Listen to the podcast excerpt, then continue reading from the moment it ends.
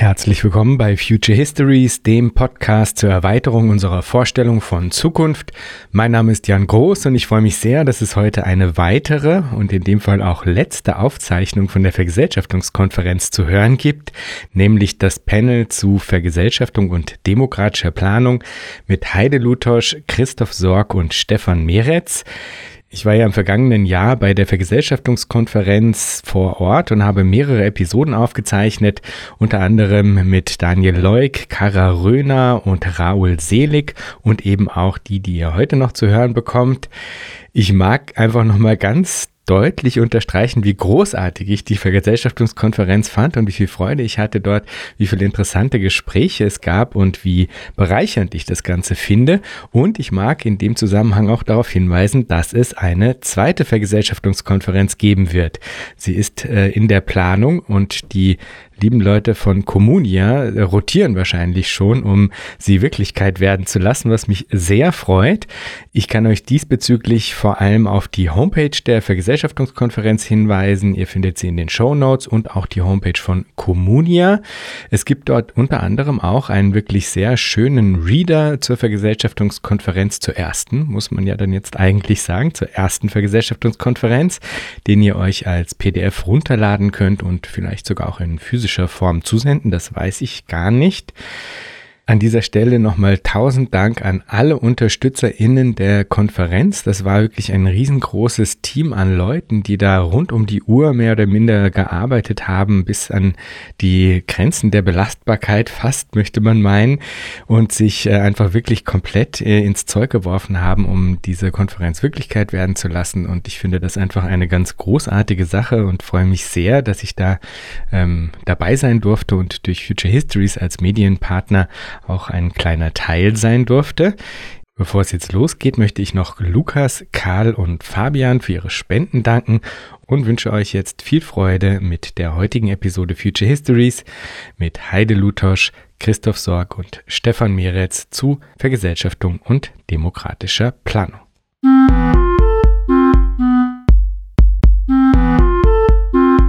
Viele der ZuhörerInnen, die werden die Planungsdebatte vielleicht nicht kennen, nicht mit ihr vertraut sein. Insofern steigen wir doch mit der Frage ein, was für euch die Planungsdebatte ausmacht und warum sie für unsere Gegenwart wichtig ist. Also es geht ja in der Planungsdebatte, so wie ich die verstehe, um eine dauerhaft funktionierende, bedürfnisorientierte und herrschaftsfreie Gesellschaft. Ich selber wünsche mir so eine Gesellschaft schon ungefähr seit ich 19, 20 Jahre alt bin – und deshalb habe ich auch immer wieder mit Leuten, die nicht aus meinem unmittelbaren politischen Umfeld kamen, über diesen Wunsch gesprochen. Über den Befund, dass mit dieser Gesellschaft irgendwas falsch ist, also dass sie zum Beispiel zerstörerisch ist für die Natur und letztendlich auch zutiefst menschenfeindlich, herrschte in diesen Gesprächen interessanterweise immer so eine gewisse Einigkeit, und zwar bis tief ins bürgerliche Lager hinein. Da haben mir Leute, Papa, Mama, Onkel, Tante, zugestimmt, von denen ich das eigentlich nicht erwartet hätte. Und trotzdem sind diese Gespräche dann regelmäßig auf eine ziemlich ähm, schmerzhafte, für mich ziemlich schmerzhafte Weise gegen die Wand gefahren. Und zwar immer von dem Augenblick an, in dem mir mein Gegenüber die Frage stellte, wie wir es denn dann machen wollen.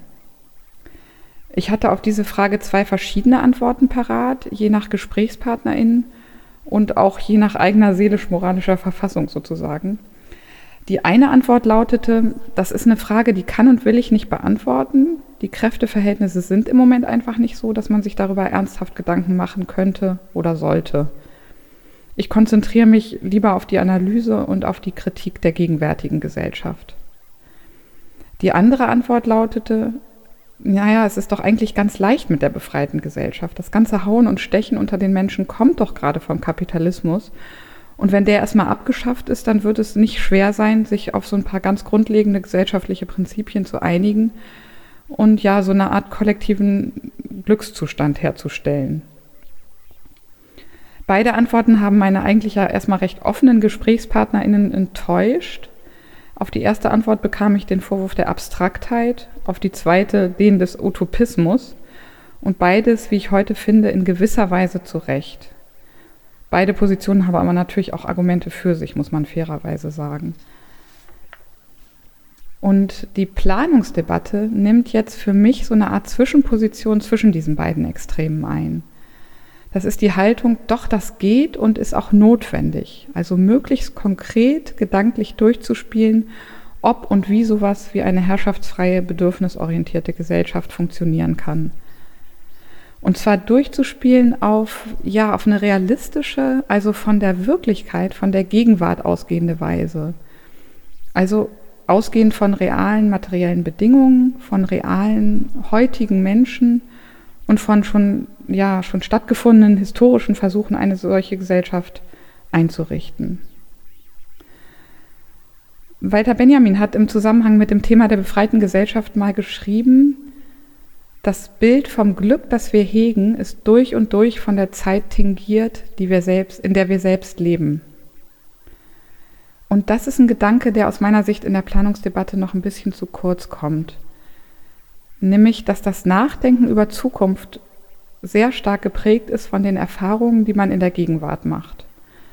Und wenn man diesen Gedanken sozusagen beherzigt und den Blickwinkel, aus dem man über alternative Gesellschaftsentwürfe spricht, eben dann mitreflektiert, wird schnell klar, dass dieses Sprechen unter anderem davon geprägt ist, und zwar geprägt, nicht determiniert, also unter anderem davon geprägt ist, ob man als Mann oder Frau in diese Gesellschaft hineinsozialisiert wurde. Das heißt, viele grundlegende Fragen der Planungsdebatte stellen sich anders, je nachdem, welche Position ja, man in dieser ganzen schwierigen Konstellation namens Geschlechterverhältnis einnimmt. Um mal kurz noch ein paar Beispiele zu nennen. Also die Antwort auf die Frage, was Bedürfnisorientierung heißt, hängt ab von der Frage zum Beispiel, ob und wie viel man eigentlich schon mit eigener und fremder Bedürftig Bedürftigkeit zu tun hatte in seinem Leben. Oder das Nachdenken darüber, wie demokratische Entscheidungsprozesse in der Arbeitswelt aussehen müssten, hat sicherlich auch damit zu tun oder hängt auch davon ab, ähm, wie man bisher die informelle Aufteilung der Reproduktionsarbeit zwischen Männern und Frauen zum Beispiel erlebt hat. Oder wie hoch man so ein schwieriges Thema wie Sicherheit hängt, und damit meine ich jetzt in diesem Fall nicht Versorgungssicherheit, sondern tatsächlich sowas wie körperliche Unversehrtheit, hängt wahrscheinlich davon ab, ob man zum Beispiel schon mal sexualisierte Gewalt erlebt hat oder nicht. Und diese Erfahrungen von weiblich sozialisierten Menschen fehlen meiner Ansicht nach in dieser Debatte noch ein bisschen. Ähm, und zwar nicht nur in Form von Themen, sondern auch in Form von eher grundsätzlicheren Fragen. Also zum Beispiel der Frage, wer sind eigentlich die Hauptfiguren in diesen Gesellschaftsentwürfen? Wer sind die Protagonistinnen? Oder auch die Frage, steht im Zentrum der Planungsfrage eigentlich ein Informationsproblem oder doch eher ein Problem des Umgangs mit Konflikten? Soweit vielleicht erstmal. Für mich war es total befreiend, äh, dass mit der Debatte, aber halt nicht nur mit der Debatte, dass da so konkrete äh, äh, Alternativen mal zur Disposition gestellt werden. Ähm, das war für mich äh, eine totale Befreiung. Das so auf der einen und auf der anderen finde ich es total hilfreich. Dass in der Debatte ist es immer so, ich glaube, so eine von so, so neoliberalen Denken ist so eines der stärksten Argumente immer dieses, es gibt den Markt, es gibt den Plan und dann ist so die Assoziation, der Markt ist dezentral und der ist ein bisschen demokratisch und der ist auf jeden Fall auch kapitalistisch und der Plan ist, ist, ist autoritär, der ist zentral und der ist sozialistisch und so in dem Konstrukt, ähm, wenn das nicht aufgebrochen wird, ähm, kommt man halt schlecht äh, äh, in Debatten um Alternativen, so auf der Basis. Und dann gibt es so, ich wurde so äh, auch so ein bisschen sozialisiert mit so ganz vielen guten Kritiken, sowieso der Markt da ja gar nicht so funktioniert. Und dann gab es äh, äh, den Markt ja auch schon vorher. Und dann gibt es Globalgeschichte, die zeigt, der hat eigentlich auch ganz anders funktioniert. Da gibt es so ganz viel äh, äh, Arbeit, kritische Arbeit, die das so von einer Seite her so wegkonstruiert. Und ich fand es äh, total befreiend jetzt so die letzten Jahre, dass wieder mehr dazu gesagt wird, ja okay, aber Planung, dieses Konstrukt von Planung ist halt auch Quatsch. Ähm, so, ähm, Kapitalismus äh, wird auch geplant, das ist eine Verbindung von Markt und Plan, ist halt eine ist halt äh, eine, eine, ineffiziente und eine undemokratische und eine nicht nachhaltige und eine unfaire aber es ist so auch eine bestimmte Art zu planen. So. Und das, was, äh, glaube ich, so in den 70ern, 80ern in der Debatte halt noch so Konsens war, nee, das ist so eine spezielle Verbindung. Da wird geplant und dann wird es über den Markt vermittelt und äh, da kommen so Sachen zusammen, das funktioniert auf eine bestimmte Art und wenn man das äh, sich wieder so ein bisschen vergegenwärtigt und da so ein bisschen äh, drüber nachdenkt, kommt man halt gut an einem zweiten Punkt, so von äh, was die Alternativen sind, da trifft es dann wieder dieses Bilderverbot, so man könnte auch anders planen, man könnte auch demokratischer planen und nachhaltiger äh, und so weiter. Und da ist dann diese Debatte so ein bisschen, ich glaube, ich höre mal auf, das wird sonst, wird sonst eine Rede. Ähm, ähm, da trifft sich dann diese Debatte gerade und da ist so ganz viel Kontroverse noch, was man da alles machen könnte, genau. Ähm, apropos unterschiedliche, äh, äh, so ganz unterschiedliche Ansätze der, der Planungsdebatte. Gibst du jetzt an mich? ja, ich ähm, möchte zu Beginn vielleicht drei Punkte machen, ähm, um vielleicht auch ein bisschen die Unterschiedlichkeit schon reinzubringen. Ähm, erstens würde ich sagen, nicht jede ökonomische Planung ist per se emanzipatorisch. Da können wir uns wahrscheinlich noch darauf verständigen. Aber ich finde es einen sehr wichtigen Ausgangspunkt, weil nämlich sehr gerne ähm, verwiesen wird auf kapitalistische Unternehmen, die das ja auch machen. Walmart, Amazon und so weiter. Die müssen wir jetzt mal bildlich gesprochen doch eigentlich nur übernehmen. Die planen doch schon alles und dann äh, stellen wir das unter das Imperativ von Bedürfnissen und nicht mehr vom Profit und dann haben wir es. Und das finde ich zu, zu einfach. Ähm, ich, ich, ich vergleiche das immer gerne mit der, äh, mit der Einsicht, die auch ähm, übrigens nicht ewig besteht in der, in der Linken, dass Technik nicht neutral ist, sondern Technik hat auch eingeschrieben das Verwertungsimperativ. Und das Gleiche gilt für die Planung. Also auch die Planung hat die Imperative, unter denen geplant wird, eingeschrieben. Und die kann man jetzt nicht einfach nehmen und sagen, wir schreiben da andere Ziele drauf und dann äh, funktioniert das sondern in der Art, wie geplant wird, ist der Zweck drin. Und deswegen brauchen wir andere Ausgangspunkte. Ähm, und das, und das ist jetzt mein zweiter Punkt, das vermisse ich bei vielen alternativen Ansätzen. Es gibt, mm, oder nochmal kurz anders, biografisch bin ich mit einer erfolgreichen Planwirtschaft, nämlich des Realsozialismus, groß geworden. In Anführungsstrichen. Das heißt, da gibt es ja was, da konnte man drauf zeigen, da läuft es, das kann man gut finden, schlecht finden, ist es erfolgreich oder nicht und so. Letztlich war es nicht erfolgreich, ähm, historisch, empirisch, ähm, aber es gab immer was. Es gab deswegen auch keine Notwendigkeit, darüber zu diskutieren. Und dann gab es nach dem Zusammenbruch des Realsozialismus die große Lehre und deswegen bin ich jetzt auch so happy, dass die Diskussion um, wie kann anders gesellschaftliche Vermittlung organisiert werden, dass die jetzt wieder kommt. Und die läuft unter der Überschrift Plandebatte, aber das ist eigentlich eine viel breitere Debatte. Und auch darauf möchte ich gerne hinweisen. Es geht zwar auch um die Frage, sage ich mal, wie kommt das, was die einen wollen und das, was die anderen machen, sinnvoll und kohärent gesellschaftlich zueinander. Aber das wirft ja halt die Fragen auf, na, wie ist es bisher gelaufen? Und da können wir eben konstatieren, ein bestimmter Teil von Bedürfnissen ist überhaupt nicht in gesellschaftlicher Produktion vorgekommen, sondern wurde einfach abgespalten in den privaten Bereich. Stichwort Care. Ähm, ein anderer Teil ist halt unter dem Profitimperativ gelaufen, das heißt, mit bestimmten Kriterien wurde produziert und nicht unbedingt ähm, dem Kriterium der allgemeinen gesellschaftlichen Vorsorge. Und um das in die Planung reinzukriegen, ist es aus meiner Sicht wichtig, die Grundlage kapitalistischer Produktionsweise in den Blick zu nehmen und zu kritisieren. Und was ist die Grundlage? Meiner Meinung nach ist die kapitalistische Form durch eine bestimmte Form von Beziehung. Ja, Bini Adamczak spricht von einer Beziehungsweise, die dem Kapitalismus eigen ist, äh, gekennzeichnet. Und diese Beziehungsweise im Kapitalismus ist die, der grundsätzlichen Getrenntheit der einzelnen Wirtschaftssubjekte sozusagen, die dann zusammenkommen, wenn sie tauschen und wenn sie sich über den Markt vermitteln. Aber sozusagen in dieser Getrenntheit und in der Form der Produktion, nämlich der Warenform, liegt schon die ganze Sozialform begründet. Und wenn wir die nicht in Frage stellen, sondern sagen, ja, wir nehmen diese Warenform, also die getrennte Produktion, vermitteln jetzt aber nicht mehr über den Markt, sondern setzen den Plan an die Stelle, dann würde ich sagen, greift das zu kurz.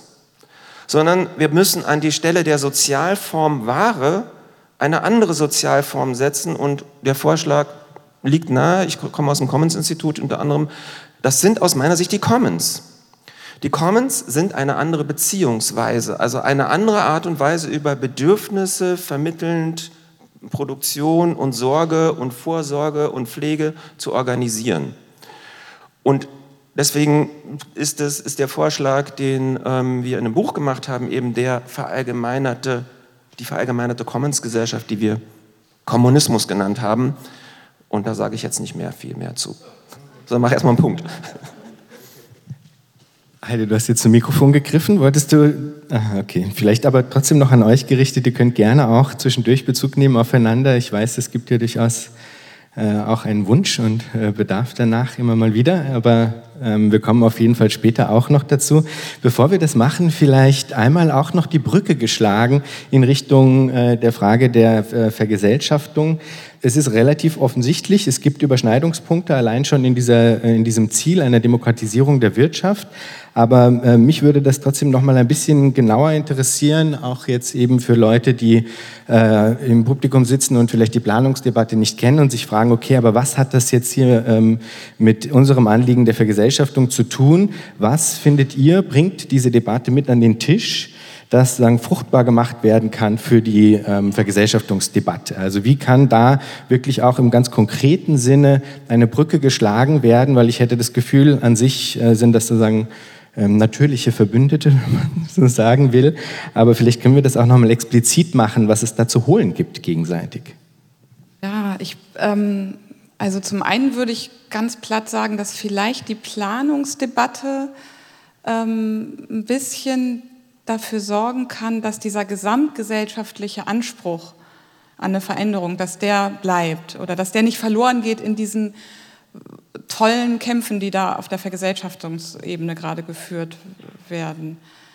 Ähm, also das ist das eine. Umgekehrt würde ich sagen, dass wahrscheinlich diese Vergesellschaftungskämpfe, die da stattfinden, für Leute wie uns, sage ich jetzt mal, die sich mehr mit diesen Planungsfragen beschäftigen, so eine erdende Funktion haben kann. Also wenn man dann im, im, im Einzelnen sich mal damit beschäftigt, was eine Anstand, Anstalt öffentlichen Rechts genau ist und wie da äh, kompliziert Interessen miteinander vermittelt werden müssen, dann wird man plötzlich noch ein bisschen bescheidener und kleinlauter.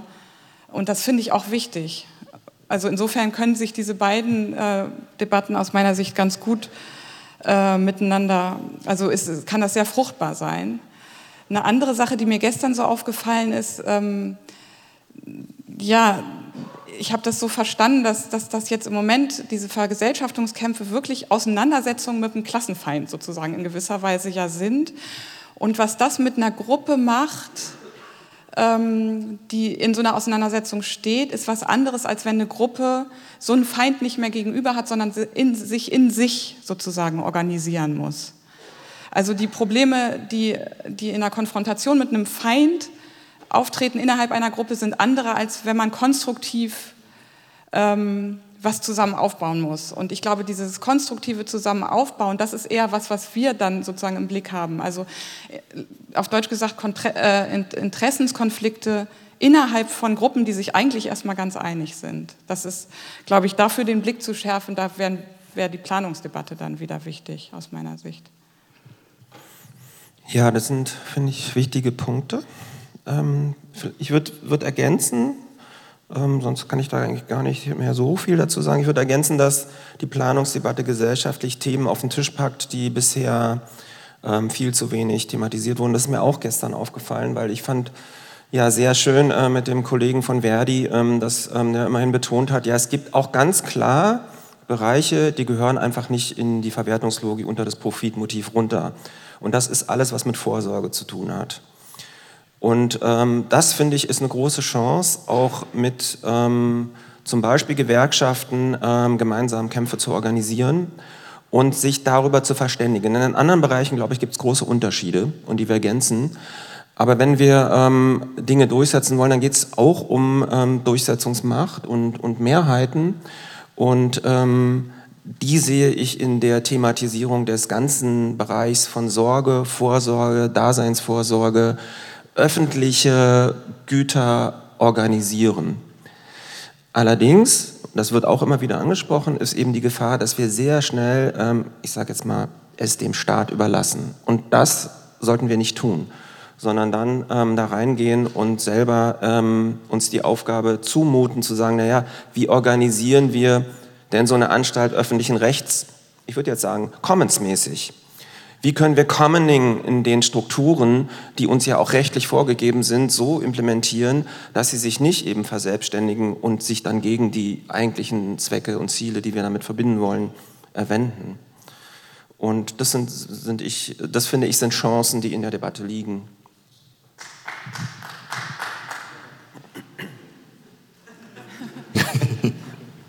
ähm, ich glaube, ich würde da so ein bisschen an, an, an Heide anschließen in meinem, ja, ich glaube, also so mein, mein Kapitalismusverständnis ist, da gibt so es eine, so eine Trennung halt zwischen, zwischen denen, die Profit, von Profit leben und die, die von ihrer Arbeitskraft leben, primär.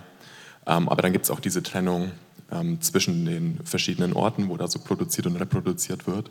Und das ist so für mich so diese Wirtschaftssphäre und dann gibt es so eine Abspaltung nochmal von politischen Institutionen, Klima und, und soziale Reproduktion. Das ist so mein Kapitalismusverständnis. Da wäre es für mich auch nochmal so vielleicht die Rückfrage zu der letzten. Ich glaube, ich tue mich da schwer. Für mich das ist erst so ein Institutionsgefühl. Ich tue mich so ein bisschen schwer. Das ist keine das ist eine ernst gemeinte Frage, so eine, so eine singuläre Logik daraus zu destillieren. Ähm, ich frage mich, ob, also vielleicht äh, äh, funktioniert es doch, dass da so die Tauschlogik, das alles, äh, äh, also dass, dass es so eine Logik gibt. Ähm, das, da bin ich mir nicht so sicher, aber das ist eine ernst gemeinte Frage. Aber dann nochmal einen Schritt zurück, was ist jetzt Planung und Vergesellschaftung? Ähm, für mich ist halt, äh, also wer vergesellschaften will, ich glaube, das so, das kommt so, das ist so in den, in, den, in den großen Veranstaltungen immer wieder rausgekommen. Man landet bei dieser Anstalt öffentlichen Rechts und wer vergesellschaften will, landet halt sofort bei Planungsfragen. Also so ähm, diese Anstalt öffentlichen Rechts ist so, das hatten wir im Austausch äh, in so einem Textprojekt mit, mit äh, Leuten von DWA festgestellt. Also das sind so einfach, da werden so die ganz zentralen Fragen aus der Planungsdebatte gestellt. So, wer plant da mit? Wie wird da geplant? So, wie entscheiden wir über diesen Wohnungsbestand? Und man kommt sofort auf die Ebene, okay, was, wenn das jetzt klappt und es breitet sich so aus und wir haben so einen sozialen Wohnungsbestand, wie, was passiert mit diesen Wohnungen, aber was für Wohnungen werden noch gebaut, für wen gibt's, wie funktioniert die ganze Stadt, für wen gibt es da Räume, für wen nicht, wie werden die genutzt. Das sind so, so kompletter, man hängt sofort in so Planungsfragen, wie kann das ko konkret dann äh, quasi alles passieren. Und wenn man noch höher geht, dann kommen so die, der Energiesektor und man macht eine Konversion der Autoindustrie. Äh, so, es wird halt quasi immer, es, es weitet sich aus in diesem Bild. Ähm, und dann stellen sich diese Fragen reihenweise und dann kommt man früher oder später halt an den Punkt, dass der Kapitalismus das nicht mehr mitmacht, wenn man immer mehr Sektoren so rauszieht und dann ist man auf, äh, in, einer, in, einer, großen Debatte quasi, wie es so im Großen und Ganzen anders funktionieren kann, wo auch die Planungsdebatte ist. Deswegen sind die nochmal, auch wenn für mich so ein Kapitalismus, die sind so ein bisschen getrennt, diese Sphären, aber die hängen alle zusammen. Aber die zwei hängen nochmal spezifisch zusammen, weil eben Wirtschaft so im Kapitalismus funktioniert. Genau. Ich würde jetzt trotzdem gerne nochmal nachfragen, weil wir jetzt im Grunde so ein bisschen wieder im Abstrakten eigentlich gesagt haben, okay, die Planungsdebatte, was sie leisten kann, ist sozusagen eine übergeordnete Form der Koordination zu adressieren, die unweigerlich in den Debatten, die in der Vergesellschaftung geführt werden, dann eigentlich auch aufkommt und adressiert gehört.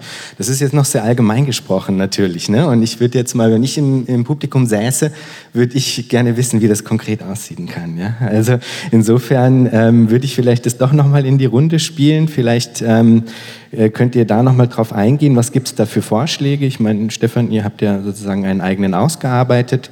Da gibt es ähm, äh, auch eine Diskussion anhängend dran, an der Heide wiederum auch ähm, mitbeteiligt ist, unter anderem zu dem Thema. Ähm, Christoph, du arbeitest auch dazu. Also vielleicht könnt ihr da noch ein bisschen drauf eingehen, denn also vielleicht auch in der Sprache äh, des Kommunismus gesprochen. Es gibt quasi die interpersonale Ebene, also hier so viele, wie wir jetzt hier sitzen, da kann man sich das relativ leicht vorstellen, was für Mechanismen an den Start gebracht werden können, können um zu Entscheidungen zu kommen. Und dann gibt es die transpersonale Ebene, die eben dann eine Vermittlung, eine Vermittlung bedarf und äh, wie das sozusagen in einer Art und Weise organisiert werden kann, die trotzdem den Ansprüchen gerecht wird, die man ähm, berechtigterweise an solche Prozesse hätte, das ist natürlich eine nicht so einfache Frage.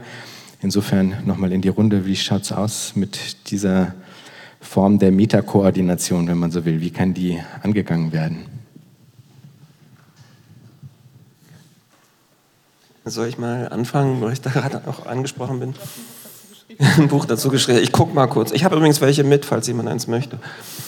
Ähm, Ja, es ist auch nicht so einfach darauf zu antworten, weil es ist ja die Frage danach, wie funktioniert dann diese zukünftige Gesellschaft und macht das mal für mich so anschaulich, dass wenn ich hier rausgehe, ich mir das sinnlich vorstellen kann. Ähm, ich versuche es ein bisschen, ähm, auch an, entlang der Planungsdebatte, weil auch die Planungsdebatte ähm, wird ja durch diese Entgegensetzung von Markt und Plan dezentral, zentral, ähm, wird völlig aus dem Blick genommen, na, wie, wie, wie kann man Planung vielleicht auch anders organisieren? Und Commons, in der Commons-Debatte, ähm, beginnend nicht erst seit Elinor Ostrom, die ja dafür auch den, den äh, Nobelpreis für Wirtschaftswissenschaften bekommen hat, wird sehr viel darüber diskutiert, wie kann man transpersonale Vertrauensstrukturen organisieren.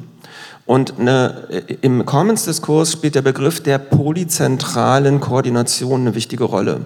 Das heißt, es bildet sich nicht eine Zentrale, die dann ja auch relativ distant von den einzelnen Einheiten da unten ähm, zu entscheiden hat, was passiert, sondern es bildet sich ein Geflecht von vielen Zentralen, die jeweils sozusagen sektoral oder thematisch die Planung organisieren. Ähm, aus den Erfahrungen von Commons-Projekten, auch großen Commons-Projekten, ähm, können wir ableiten, dass die Planung möglichst nahe an der Ausführung dranbleiben muss, um sich nicht abzuheben und um nicht sozusagen so ein Gap aufzumachen, von dass sie über etwas redet, wovon sie eigentlich am Ende gar nichts mehr weiß, weil die, weil die Zahlen und Ziffern dann so abstrakt werden, äh, dass nicht mehr klar ist, worum geht es eigentlich. Und deswegen ist es eher ein ein Netzwerk von Planungsinstanzen, die ähm, ähm, polyzentral, also mit mehreren Zentren organisiert sind und die jeweils sozusagen gegenstandsangemessen auf der jeweiligen Ebene planen. Also wenn eine Brücke gebaut werden soll, dann gibt es, so, ich sage jetzt mal, ein Meta-Commons, was genau diese Planungstätigkeiten übernehmen kann, wo darum geht, welche Ressourcen brauchen wir, wie viele Menschen sollten da mitbauen und welche Bedürfnisse spielen da in der Region eine Rolle, wer ist davon betroffen, wer muss mitreden und so weiter. Das ist ja ein, ein Planungsprozess, der ja übrigens jetzt auch schon organisiert wird. Ähm, und wenn der nah dran ist, dann ist auch klar für, sage ich jetzt mal, die Planungsfrage der Stahlproduktion, die ja nicht nur für die Brücke plant, sondern für alle Brücken und für alle Häuser, die kriegt dann aber auch die Inputs von diesem Brückenbau-Commons, sage ich jetzt mal, von diesen Meta-Planungs-Commons, die dann die jeweiligen einzelnen ähm, Umsetzungs-Commons ähm, dabei haben. Sodass ähm, durch dieses Netzwerk auch konkrete ähm, Größen als Informationen geschickt werden. Und das ist mir besonders wichtig. Es wird da nicht gesagt, wir brauchen eine Million Euro, um die Brücke zu bauen, sondern wir brauchen so und so viele Millionen Tonnen Stahl, Schrauben, Menschen, Kenntnisse, Sorgetätigkeiten bei Verletzungen etc. etc. etc. Es muss auch bei einem Brückenbau um die konkreten Bedürfnisse, die damit befriedigt werden, gehen und nicht um die abstrakte Größe, ähm, was kostet uns das? Oder was kann ich noch, noch anders, was kann ich dann als Firma für einen Profit damit machen, weil das kommt ja dann noch on top. Und das heißt, die Gesellschaft ist eher ein in sich ähm, vernetztes ähm, System von Feststellen, Diskutieren, Reflektieren von Bedürfnissen, weil auch Bedürfnisse stehen nicht a priori fest, sondern gerade in der Auseinandersetzung der Priorisierung sind die Bedürfnisse wichtiger als jene? Wir können nicht alle gleichzeitig erfüllen. Braucht es eine Debatte darüber, ähm, was wollen wir mit begrenzten Ressourcen? Und diese Frage der Begrenztheit wird total wichtig für die Phase der Klimakatastrophe, wenn die virulent wird. Was können wir mit begrenzten Bedürfnissen machen? Und dann kommt diese ganze diskursive Ebene äh, rein, ähm, die wir auch gestern schon hatten. Ja, wir werden dann sehr viel miteinander sprechen müssen und brauchen dafür auch Zeit. Aber es lohnt sich, diese Zeit zu nehmen, weil wir müssen diese Zeit der Debatten mal übersetzen in das, was Kapitalismus, wie Kapitalismus das regelt. Der steht ja quasi auch vor Problemen. Nur wie macht er das? Der schneidet die Debatten dadurch ab, dass er sagt, wer zahlt, entscheidet. Oder wer in politischen Gremien im Staat sitzt, entscheidet. Das heißt, der Markt und der Staat, das sind Bedürfnis-, Debattierungs-, Abkürzungsinstitutionen. Und eine Commons-Gesellschaft, eine kommunistische Gesellschaft, die von Bedürfnissen ausgeht, kann diese Abkürzungen sich nicht leisten, weil das auch letztlich ineffektiv ist. War das anschaulich genug?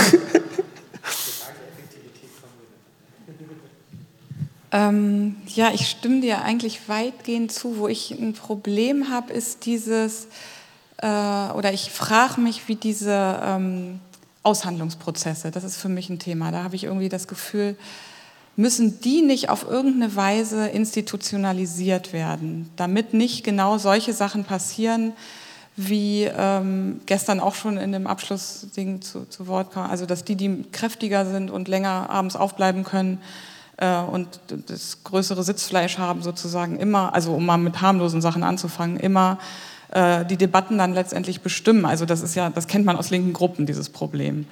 Ähm, ja, genau, also an dieser Stelle nicht aufzuhören zu denken, sondern ja, ich würde dafür plädieren, dass transparente, explizite ähm, Prozesse irgendwie gefunden werden müssen, mit denen man solche wirklich schwierigen ähm, Interessens- und Entscheidungskonflikte dann austrägt. Und dass das Konflikte sind, da würde ich auch ganz stark drauf beharren. Erstens Konflikte zwischen Menschen, die erstmal alle einen gemeinsamen Zweck haben, deine Brücke zu bauen, kann es trotzdem ganz, ganz unterschiedliche Interessen geben. Einer will die Brücke benutzen, der andere möchte aber nicht so lange arbeiten, um es mal ganz platt zu machen. Wie, wie vermittelt man diese beiden Interessen?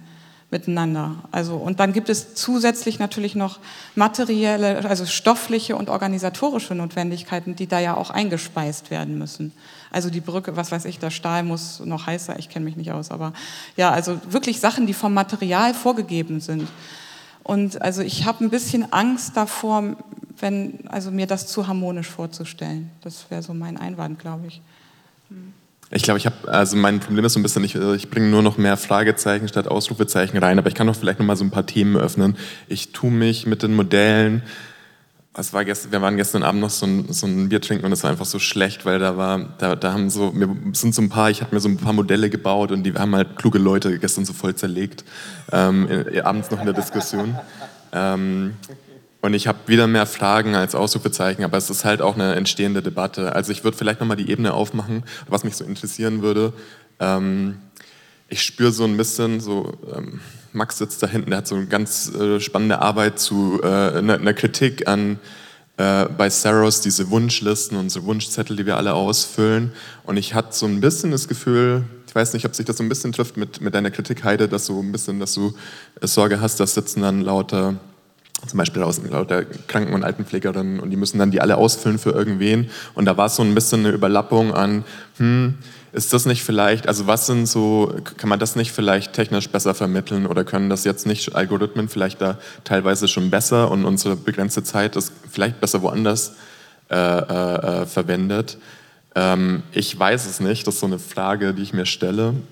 Und das wäre an, anhand von der Frage sieht man so ein bisschen, äh, finde ich, so, so ein zentrales Thema ist halt ständig. Äh, wir haben nicht so viel Zeit, Debatten sind total wichtig, wir brauchen diesen Austausch. Äh, wir müssen aber auch irgendwie Technologie ähm, effizient nutzen, damit unsere Zeit, unsere kostbare Zeit äh, gut angewendet ist. Und das ist so ein zentrales Thema, das durch die Debatte geht, wo ich aber keine guten Antworten für habe. Ähm, die Bedürfnisbefriedigung, ja, ja, ich glaube, ich lasse es mal dabei. Ich wollte noch was Zweites, aber jetzt weiß ich es nicht mehr. aber vielleicht habt ihr da Ideen zu oder sind es, also, sorry, dass ich jetzt so eine zweite Moderation aufmache, aber mich würde interessieren, äh, ob das was ist, was, was äh, also wo ihr Meinungen vielleicht zu habt oder Perspektiven. Ähm, sorry. Ich glaube, ich habe die Frage noch nicht ganz verstanden. Kannst du nochmal? okay. Ja.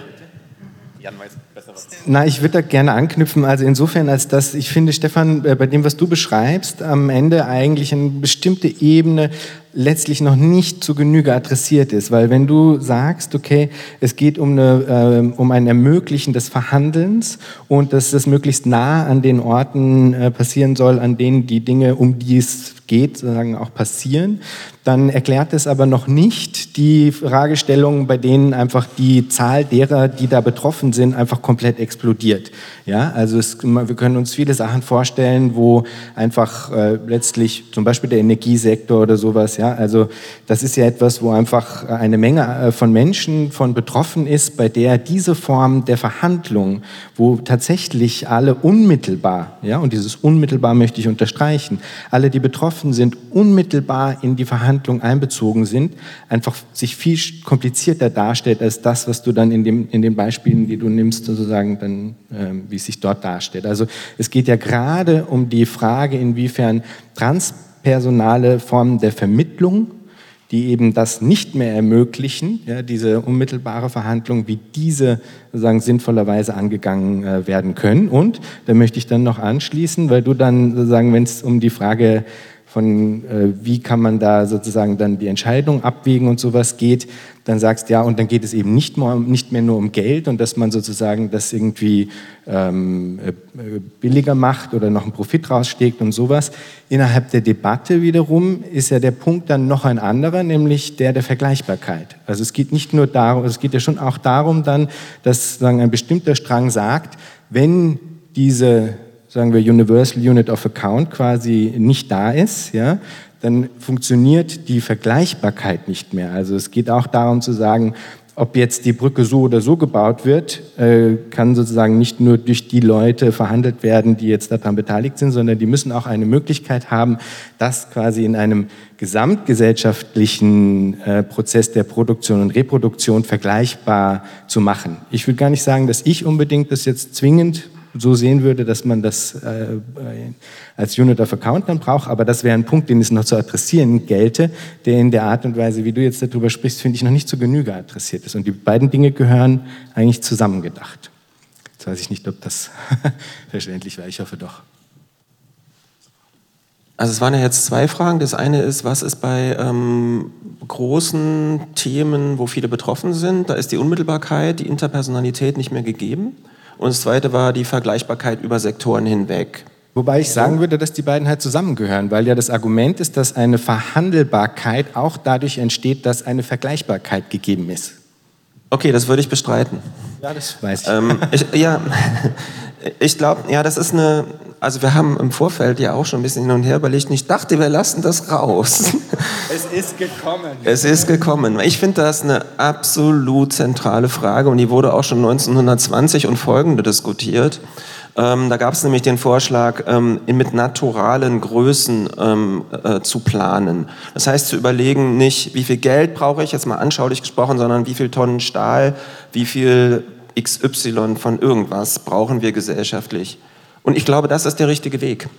Und letztlich müssen ja auch alle, auch im Kapitalismus, auf dieser naturalen Ebene auch planen. Also auch Amazon oder was weiß ich, Walmart müssen sagen, wir brauchen Regale und dafür brauchen wir Metall und was weiß ich, keine Ahnung. Nur das Kriterium, ob das Regal angeschafft wird, ist nicht, ob es gut funktioniert, sondern es ist, ob es billig ist. Das heißt, am Ende entscheidet immer die Wertgröße oder der Preis. Und der ist die regulierende und gesellschaftlich strukturierende Größe. Das bedeutet aber, alles, was sich nicht in Preis und Wert ausdrücken lässt, fällt unter den Tisch und wird gesellschaftlich abgewertet. Und das ist gesellschaftlich der größte Bereich von dem, was wir zum Leben brauchen. Auch dafür gibt es Untersuchungen, die es auch statistisch ähm, gezeigt haben, dass Care-Arbeit ein Teil bezahlt, aber ein kleinerer Teil, der größere Teil nicht bezahlt. Der ist nun mal für die Existenz von Gesellschaft notwendig. Der wird aber gesellschaftlich überhaupt nicht verhandelbar, wenn er in solchen zählbaren Größen ausgedrückt werden muss. Ähm, ich habe es gesehen. ähm, deswegen ähm, glaube ich, dass an der Stelle so etwas wie, ähm, sind wir Gesellschaft in der gesellschaftlich in der Lage, alle Bedürfnisse in den Blick und in die Verhandlung zu nehmen. Davon abhängt, ob wir es lassen, dass unter ein verrechenbares Unit of Account, Geld, wie auch immer, Punkte, was auch immer für Vorschläge gibt, dass wir das lassen und nicht machen. Und ich glaube, wir brauchen es auch nicht. Ähm, das ist meine Antwort dazu. Jetzt fehlt die zweite Frage, aber ich würde trotzdem gerne weitergeben erstmal. Ja, also ich habe da in der Analyse sozusagen meinen Zweifel. Da würde ich auch das, was du gesagt hast, Christoph, nochmal aufgreifen. Äh, stimmt das eigentlich, dass die Tauschlogik alles in dieser Gesellschaft durch, durchzieht? Es gibt große Teile in unserer Gesellschaft, die sind frei davon. Ähm, das ist unter anderem die Familie, das ist der Sportverein, das ist Religion als immer noch ein ganz schön wichtiger Teil, in dem diese Logik ganz explizit nicht gilt und nicht gelten soll. Und das sind alles Institutionen, die wichtig und notwendig sind für die bürgerliche Gesellschaft. Das ist sozusagen die Kehrseite, in der ganz explizit diese Logik nicht gilt und nicht gelten soll. Und die brauchen wir, braucht diese Gesellschaft. Also einfach nur, das, das, ist, nicht die Gute, das ist nicht das Gute und die äh, Tauschlogik ist das Böse, sondern beide Seiten sind notwendig, um, um den, den bürgerlich, die bürgerliche Gesellschaft am Laufen zu halten. Ähm, da stimmen wir total überein. Und das ist aber auch der Ausgangspunkt äh, der Überlegung, wenn wir über eine zukünftige Gesellschaft nachdenken, ob wir diese, ich sage jetzt mal, Aufteilung von dem, was der Verwertungslogik und der Tauschlogik unterliegt, und einem Bereich, der da, ich nenne das jetzt mal so, rausfällt und deswegen gesellschaftlich nicht so wichtig ist, ob wir diese Spaltung aufrechterhalten wollen oder ob wir sagen, es gibt halt eine Summe von Tätigkeiten, die für unsere Reproduktion als Gesellschaft insgesamt getan werden will und all das gehört in die Vermittlung, Planung, gesellschaftliche Organisation mit rein. Und zwar gleichberechtigt. Ja, aber das, da, also da, da, du hast gesagt, du stimmst mir zu, aber du hast mir gerade widersprochen. Also ähm, insofern, als dass ich sage, in dieser Gesellschaft ist das hoch anerkannt, dass das da mit reingehört. Das wird nicht mit Geld bezahlt, aber das ist was, das ist der ganze Bereich der Ideologie. Kein Politiker auf dieser Welt würde bestreiten, dass Care wichtig ist. Also es heißt, äh, hieß vor kurzem noch anders. Und keiner würde sagen, dass Freiwilligkeit und Altruismus und all diese Sachen in unserer Gesellschaft nicht wichtig sind. Die sind wichtig. Die halten, das hält diese Gesellschaft mit am Laufen. Also real, und das weiß auch jeder, und aber auch ideologisch. Und deswegen würde ich mit, bin ich mit diesem Abspalten von dem, von dem guten, nicht äh, wertmäßigen äh, Kehrteil von, von, den, von der Tauschlogik sozusagen, bin ich nicht einverstanden. Also ich glaube, auch dieser Teil, dieser Teil Religion, Sportverein, Freiwilligkeit, vor allem bürgerliche Familie, gehört kritisiert. Da kann man sich nicht positiv drauf beziehen. Das, da ist, glaube ich, der Dissens. Den würde ich gerne auch stehen lassen.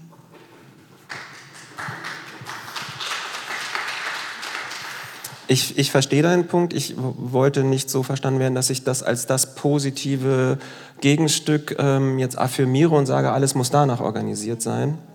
Ähm, aber vielleicht müssen wir das länger äh, besprechen, aber nicht hier oder so. so also wir können es auch gerne weiterführen. Ich finde das einen total wichtigen, total wichtigen Punkt, also letztlich gesellschaftlich entscheidenden Punkt. Und meine These ist halt, dass, dass sich um ein Bereich ist, der halt gesellschaftlich insofern nicht anerkannt ist, als zum Beispiel dafür kein Geld bezahlt wird, sondern erwartet wird, dass das, äh, dass das vor allen Dingen auch von Frauen erledigt wird. Und ähm, wenn aber es klar ist, dass alle, alle Tätigkeiten vom Brückenbauen bis Kinderhüten bis Pflege für Menschen, die gepflegt werden wollen, wenn das alles gleichermaßen anerkannt ist, ähm, dann können wir anfangen, gesellschaftliche Vermittlung zu organisieren, wo niemand mehr hinten runterfällt. Bei unserer Gesellschaft ist das eben nicht der Fall, sondern es wird erwartet, dass manche das einfach so ungesehen machen. Und dass die Voraussetzung ist, dass die anderen Bereiche ja auch funktionieren, die Verwertungsbereiche. So würde ich das diskutieren, aber wahrscheinlich können wir da noch weiter ins Gespräch gehen. Ich, darf ich überschwenken zu dem, oder möchtest du? Eigentlich, aber ich will es jetzt auch nicht wieder aufreißen. Das ist jetzt eigentlich ein schöner Punkt. Ne?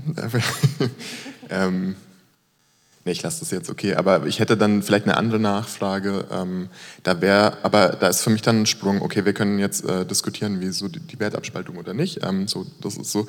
Aber dann zu hüpfen zu, ähm, das wird wieder eine ernst gemeinte Frage und keine, keine so suggestive. Ähm, wenn es in irgendeiner Form eine, eine, universelle Recheneinheit gibt, dass es immer wieder das reproduziert, das ist mir noch nicht so ganz klar. Also so in diesen ganzen Modellen sind die bei ihrer ganzen Vernachlässigung von Care, äh, wären da nicht Strukturen denkbar, wo es so ein, so ein Rechenäquivalent gibt, aber nicht. Ja. Ja, aber da ist mit der Ökologie nicht so weit her. Ne? Also da ist mit der Ökologie, ähm, ja. Ja, aber nicht gleichwertig. Okay, jetzt glaube ich, bin ich, bin ich überzeugt von deinem gutes Argument. Ich glaube, jetzt bin ich ja. ähm, ähm, so, dann da holt man sich das wieder mit rein. Aber es ist vielleicht eine ernst gemeinte Frage. Also so äh, Zeit, Opportunitätskosten, Preise, anders verstanden in einem anderen Framework, holt man sich immer wieder quasi diese, äh, diese Dynamik mit rein, sobald es eine Recheneinheit gibt, eine universelle. Das wäre meine Frage und es ist eine ernst gemeinte Frage. Ja, ich, ich finde die total zentral und ich würde sagen, ja, ja, wir holen uns das immer wieder rein und zwar deswegen, weil unterschiedliche Tätigkeiten und zwar un unterschiedlich nach unterschiedlichen Logiken ablaufende Tätigkeiten unter einen Maßstab gepackt werden. Sowas wie mh, hm, Pflege kannst du nicht nach Zeitsparlogik organisieren, sondern Frigga Haug hat das mal Zeitverausgabungslogik, die da drin steckt eigentlich. Wenn du es nach Zeiteinsparlogik ähm, organisierst, dann kommt das raus, was wir jetzt im katastrophalen Gesundheitssektor sehen, also wie der sich entwickelt hat. Oder wenn du ähm, die Umwelt als einen Kostenfaktor hast, dann taucht dieser Kostenfaktor auch auf, wenn du das Punkte nennst und nicht Geld. Dann taucht dieses, ähm, da ist zusätzlicher Aufwand nötig und den kann man aber einsparen und effektivieren auf so einer abstrakten Ebene. Der kommt immer wieder rein. Und deswegen ähm, bin ich fest davon überzeugt, dass das wirklich ein Grundproblem ist, ähm, dass wir nicht und die Unterschiedlichkeit der Logiken von Bedürfnisbefriedigung unter einen Maßstab stellen dürfen, nur um es vergleichbar zu machen. Also ich sehe, äh, Heide juckt es, da doch noch mal was zu, zu sagen. Ich möchte vielleicht auch kurz dann nur anmerken, du knüpfst automatisch die Frage der Vergleichbarkeit an eine Logik der äh, Einsparung. Und äh, man kann es sozusagen aus einer anderen Perspektive sehen, die so ein bisschen an das anknüpft, was Heide vorhin gesagt hatte, dass eine Vergleichbarkeit, eine Quantifizierbarkeit in der Hinsicht auch eine Form von Schutz und Transparenz darstellen kann. Und das ist sozusagen, glaube ich, das, oder sage ich jetzt einfach mal so, aus dem heraus sowas wie Heides Position ganz einen anderen Punkt macht als den, den du jetzt gerade machst. Aber ich will dir jetzt nicht zu sehr irgendwas in den Mund legen, Heide. Bitte, dann, danach hören wir dann auf mit der Quantifizierung. ja. Ja, aber du, das ist genau das, was ich meine. Also ähm, Gabriele Winker, eine Arbeitssoziologin, hat ähm, äh, ermittelt, dass 56 Prozent ähm, der Gesamtarbeit, die geleistet wird in einer Gesellschaft, Care-Arbeit ist, und zwar unbezahlte Care-Arbeit. Und gestern ging es ja schon mal um die, äh, um die Frage, können wir eigentlich in einer befreiten Gesellschaft alle weniger arbeiten? Ähm, dann gab es den Einwand, nee, es gibt so viele Sachen, die müssen wir erstmal aufräumen und sowas. Und dann gab es den Gegeneinwand, Bullshit-Jobs können wegfallen. Und ich sage dann immer, 56 Prozent kommen obendrauf. Das ist Arbeit, die im Moment nicht gezählt wird. Sobald die mitgezählt wird, müssen wir einfach alle mehr arbeiten sozusagen. Aber nur unter der Prämisse, dass das wirklich zählt. Und zwar nicht in einem moralischen Sinne, sondern in einem quantitativen Sinne. Und ich hab, weiß nicht, warum acht Stunden Arbeit am Bett einer todkranken Frau nicht genauso gezählt werden können als Arbeit wie acht Stunden äh, im Brückenbau. Das verstehe ich nicht. Wieso sperrt sich die Logik dagegen? Das ist aber genau mein Punkt. Das soll ja gezählt werden, aber nicht bewertet werden. Weil sobald du anfängst, es zu bewerten, also ich bin nicht gegen Quantifizierung, um das nochmal deutlich zu sagen. Das soll aber nicht unter den gleichen Maßstab gestellt werden, sodass dann acht Stunden am Bett einer todkranken Frau verglichen wird mit acht Stunden Schrauben herstellen oder was auch immer. Sondern die jeweilige Besonderheit muss als solches erhalten bleiben, dass nämlich beides acht Stunden Tätigkeit braucht, um Bedürfnisse zu befriedigen. Und meine Angst ist, oder ich habe noch kein Gegenargument gehört, ist, dass wenn wir diesen einheitlichen Maßstab für die Planung uns ähm, reinnehmen, dann holen wir uns ganz viele äh, Probleme rein, die wir eigentlich loswerden wollen. Nämlich, dass dann Bereiche abgewertet werden und eben nicht gesehen werden, obwohl das ähm, mit genauso reingehört wie, wie alle Tätigkeiten, die eben Bedürfnisse befriedigen. Gut, also ihr merkt, das ist auf jeden Fall sozusagen ein wichtiger Kern der Debatte, das worüber wir jetzt hier gerade gesprochen haben. Und da gäbe es noch ganz viel zu sagen und äh, sagen to be continued, sage ich jetzt einfach mal. Ich würde gerne einbiegen zu einer anderen extrem äh, wichtigen und auch finde ich ungelösten Frage. Und die hat was mit einer bestimmten ähm, Zeitlichkeit zu tun, mit einer Temporalität. Ähm, also wir wissen alle, ähm, sagen es gilt, die Klimakatastrophe zu adressieren und im Zuge dessen werden dann bestimmte Zeithorizonte aufgemacht. Wir haben nur noch so und so viel Zeit und müssen innerhalb derer so und so viel schaffen. Aus dieser Logik heraus wiederum gibt es immer mal wieder, mir begegnet das in letzter Zeit wirklich sehr oft, muss ich sagen, einen gewissen, mm, ja, sage ich mal, vielleicht Hang zur Technokratie oder so, also wo einfach dann äh, die Grundargumentation eigentlich in eine Richtung geht. Und das ist wiederum für die Frage einer Vergesellschaftung und einer Demokratisierung der Wirtschaft einfach total zentral, wo das Grundargument dann ist, wir können uns sozusagen diesen Luxus der Demokratisierung eigentlich nicht leisten, weil sozusagen diese Formen der Strukturierung, der demokratischen Strukturierung, Strukturierung angeblich sozusagen zu ineffektiv wären, um innerhalb dieses gegebenen Zeithorizonts die Problemlage zu Genüge zu adressieren. Das finde ich ein ähm, große, großes Problem diese, diese Argumentationslinie. Also wir haben da gestern Abend auch schon äh, drüber äh, diskutiert und äh, ich würde das gerne mal in die Runde geben. Wie lässt sich diese, ähm, diese Argumentation, ähm, dass es eben nicht effektiv genug sei, demokratisch zu planen, wie lässt sich die adressieren und damit eben auch diese so ein bisschen schleichende Sehnsucht nach technokratischen Lösungen eigentlich ähm, unterlaufen? Soll ich anfangen? Wollt ihr? Gerne. Ähm, ich würde, also wenn man so geschenkt, man muss diesen Effektivitätsbegriff bestimmt auch dekonstruieren, so kann man auf ganz viele clevere Arten machen.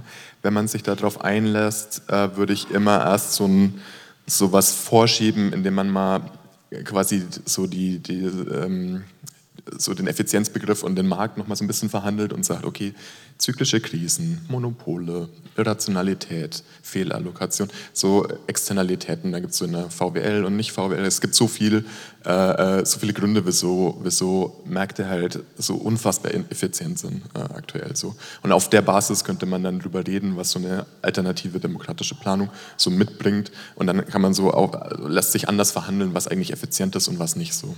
Ähm, ähm, das und dann ähm, würde ich sagen, äh, ist es für mich halt, da haben wir gestern auch drüber geredet, ist für mich kein Widerspruch. Also Demokratie, es wird so ein bisschen schwieriger, wenn man sagt, was man damit meint, das mache ich nicht, ähm, ich mache es mir leicht.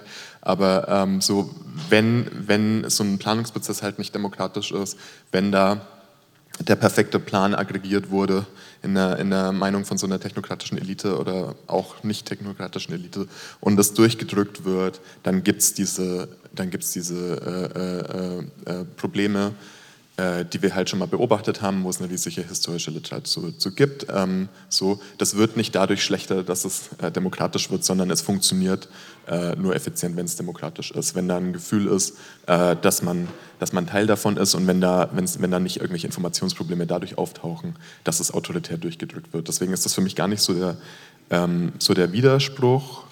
Ich würde vielleicht noch so eine Ebene aufmachen. Ich glaube, dass dass, dass es halt umso wichtiger ist, dass äh, äh, äh, da gute Antworten drauf zu haben, weil wenn Liberale und Konservative diese Debatte und diese Planungsfragen irgendwann für sich entdecken, gibt es halt noch mehr, so wird es äh, technokratische und autoritäre Blicke geben. So mit Blick auf Söder auf, äh, in, der, in der Pandemie, ich glaube, man hat in der Pandemie teilweise schon so vielleicht zum Vorgeschmack gekriegt, wenn da mal andere Spektren diese Themen für sich entdecken und dann so ein, oh Gott, die Klimakrise so, wenn, wenn das irgendwann so ankommt, okay, es ist echt und wir müssen jetzt was tun, äh, dass da ganz autoritäre Reflexe kommen. Ähm, so, und die dann einen auch oder eine vielleicht auch überrennen können. So, ja. ja, ich frage, soll ich? Ähm, ich, ich frage mich, ob die Frage nicht falsch gestellt ist. Also, ähm, ob ähm, man den Klimawandel in den Griff kriegt oder nicht, ist ja eine Frage der Zwecksetzung erstmal und nicht der Mittel.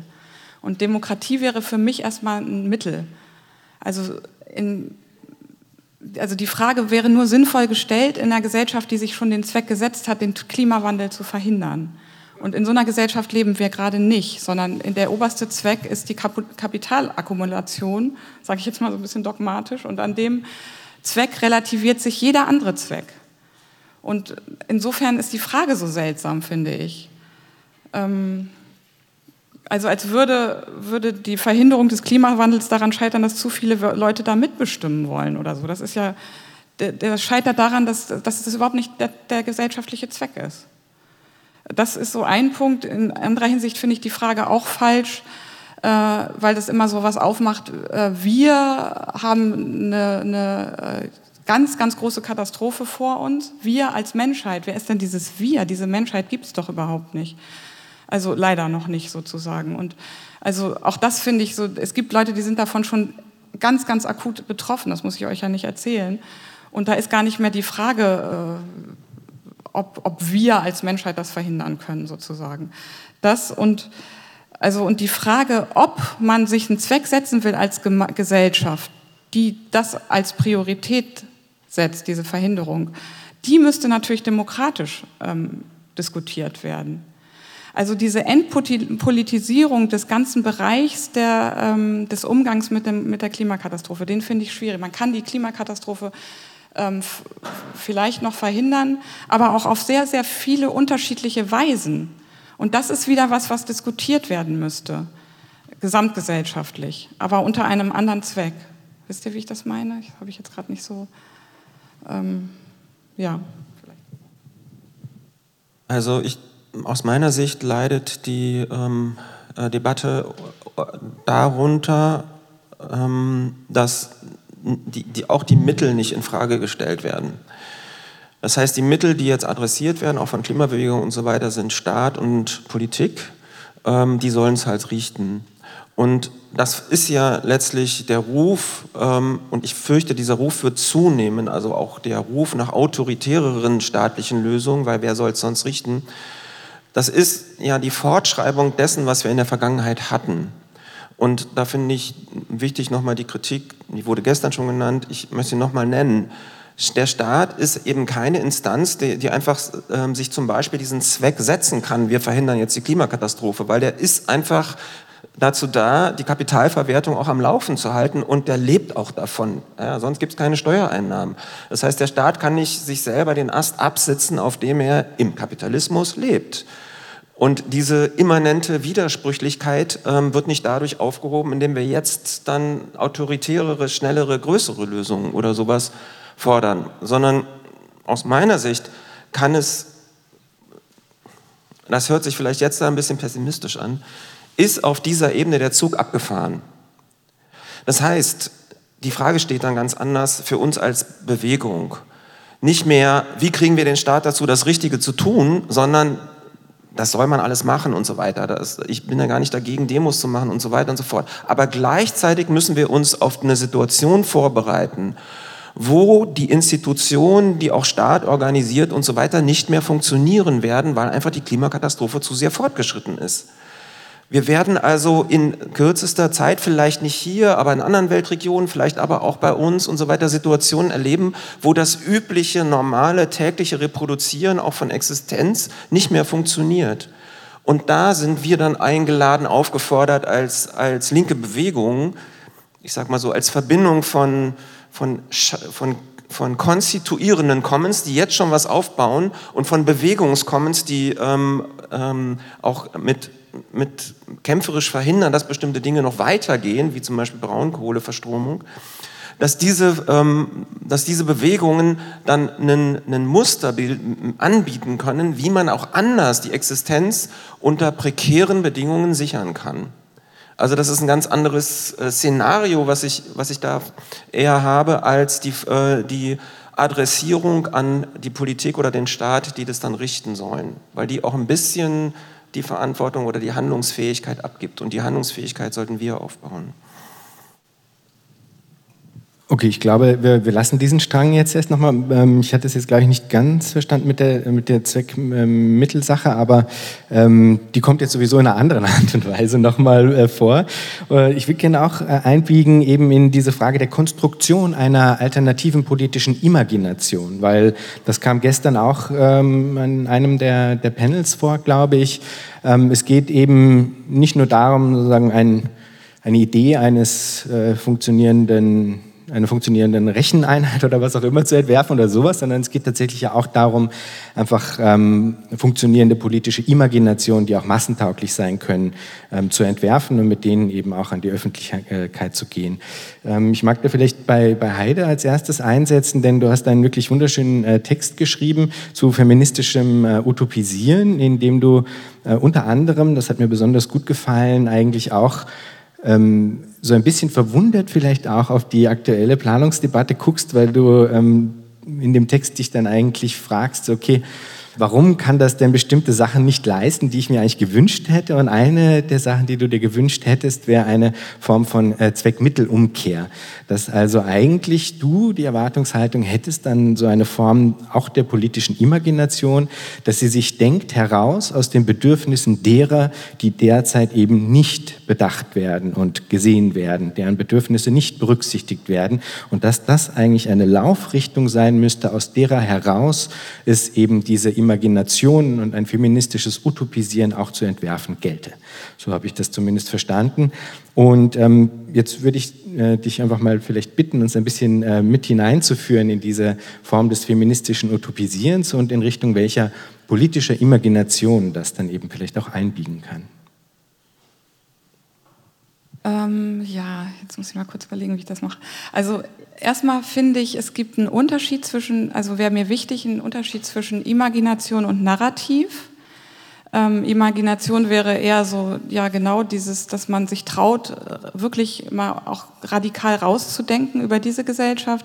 Narrativ hieße, ähm, wie will man eigentlich das, was man möchte, auch politisch unter die Leute bringen und überzeugend sein. Und ich finde das wichtig, dass man da auch ein ganz bisschen trennt, weil sonst wird das Narrativ immer die Imagination schon einschränken.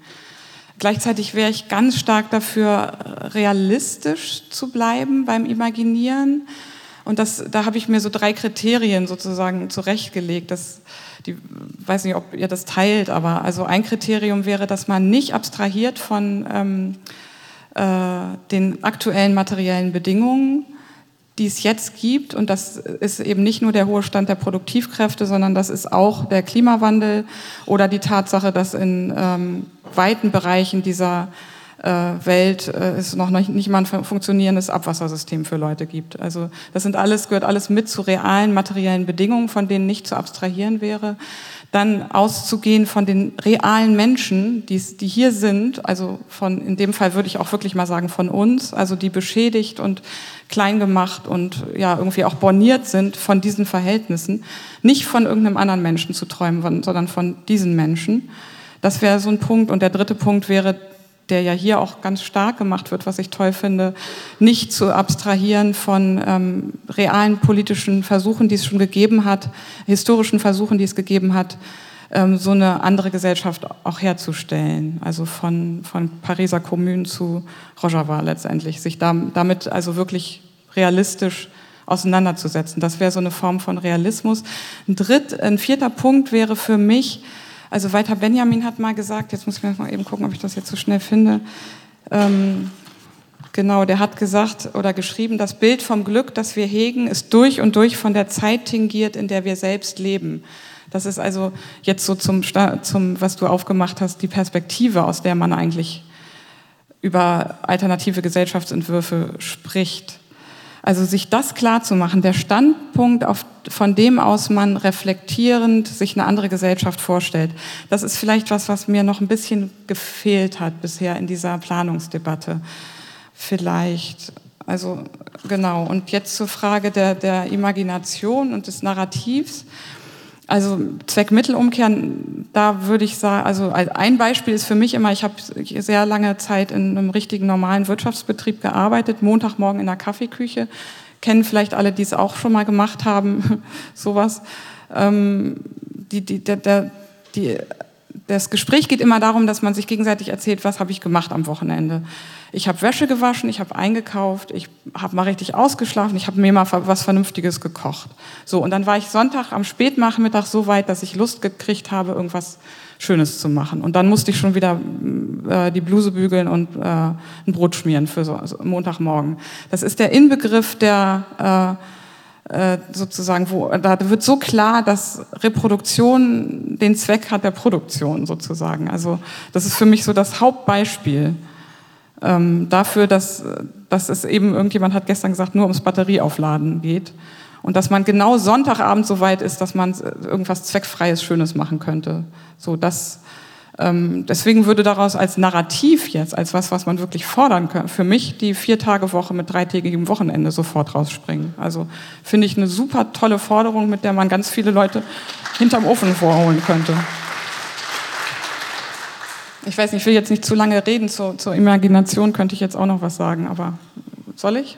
Ja.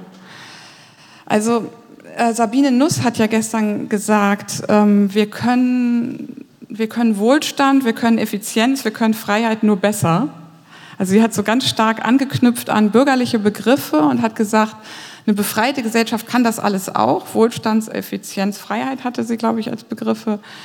Und äh, wir müssen das besser machen und können das besser. Ich bin mir da nicht so sicher. Also ich hätte eher das Gefühl, wenn man sich jetzt auf der Ebene der Imagination bewegt, ähm, ob man nicht diese bürgerlichen Begriffe nicht in sich doch auch noch mal ein bisschen weiter drehen und dekonstruieren muss und ob nicht das Problem mit diesen Begriffen nicht nur ist, dass sie noch nicht verwirklicht sind oder nicht vollständig verwirklicht sind, sondern vielleicht sind sie womöglich auch in sich zu kritisieren. Ähm, da ja, könnte man jetzt das an ein paar Begriffen nochmal, die auch in dieser Planungsdebatte so wichtig sind, mal kurz durchspielen. Also zum Beispiel Arbeit.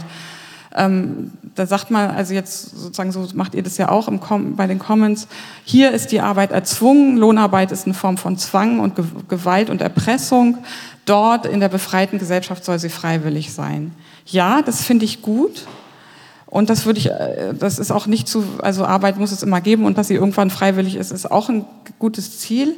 Aber eine Gesellschaft, die mich wirklich vom Hocker reißt, sozusagen, wäre eine, in der, ist jetzt irgendwie so ein bisschen schwer auszudrücken, in der Menschen, die einfach nur da sein können und die nicht das Gefühl haben, sich ihre Daseinsberechtigung erst verdienen zu müssen, wenn das die Menschen sind, die so richtig ähm, cool sind, also denen man so nacheifert sozusagen.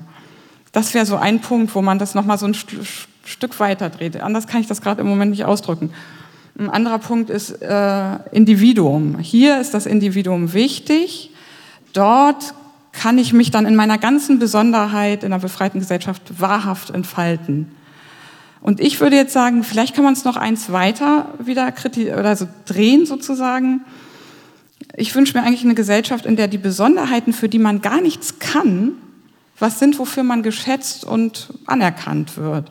Und das können dann durchaus so Besonderheiten sein wie mh, mm, eine Sehschwäche, ein Klumpfuß, eine Angststörung, irgendwie Sachen, für die man nichts kann und für die man Anerkennung kriegt. Also eine Gesellschaft, in der meinetwegen Krankheit, Behinderung sowas ist wie hier Schönheit. Man kann nichts dafür, aber man wird dafür sehr geschätzt.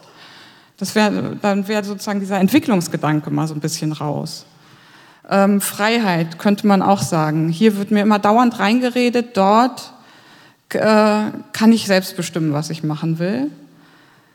Vielleicht sind in einer befreiten Gesellschaft noch höher angesehen, so bestimmte intensive Formen von Verbundenheit, die auch einen Moment von Unfreiheit haben. Vielleicht ist das viel toller in so einer Gesellschaft. Also ein, ein, ein, Ding wäre sowas wie Verliebtheit, was ja alle hoffentlich kennen hier. Also das hat immer einen Moment von, ist immer eine Mischung aus Freiheit und Unfreiheit. Das ist so eine Form von Verbundenheit, die vielleicht in so einer Gesellschaft viel interessanter ist, als diese Freiheit, die sagt, mir redet keiner rein.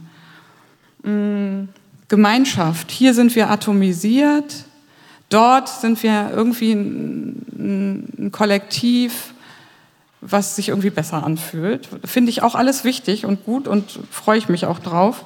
Aber eine Gesellschaft, in der allein sein können, und zwar im Sinne von sich das trauen und das wollen und aber auch das zugestanden kriegen, ähm, ein ganz hoher Wert ist. Das wäre dann sozusagen nochmal das eins weitergedreht. Und das Letzte, was mir noch irgendwie so in der Imagination anliegen ist, ist diese ganze Frage, wie geht eigentlich eine befreite Gesellschaft mit ihrer eigenen Geschichte um? Das kann ich, führe ich jetzt nicht aus, aber könnte man. Also Future Histories sozusagen.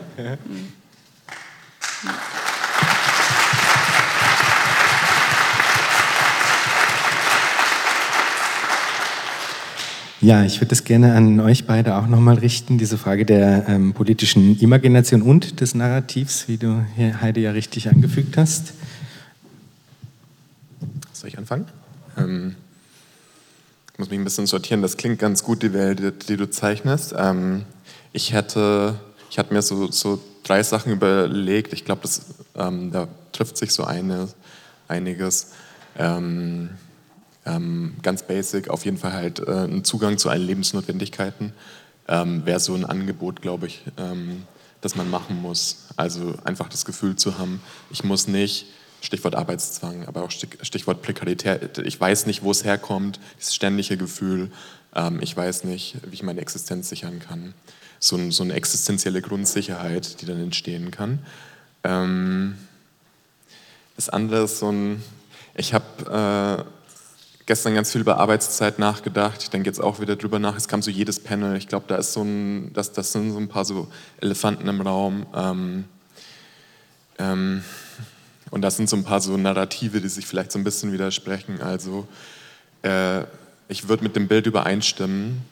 Ähm, wenn zum Beispiel Nancy Fraser sagt zum Beispiel, okay, so ein postkapitalistisches System hat so eine Riesenrechnung offen.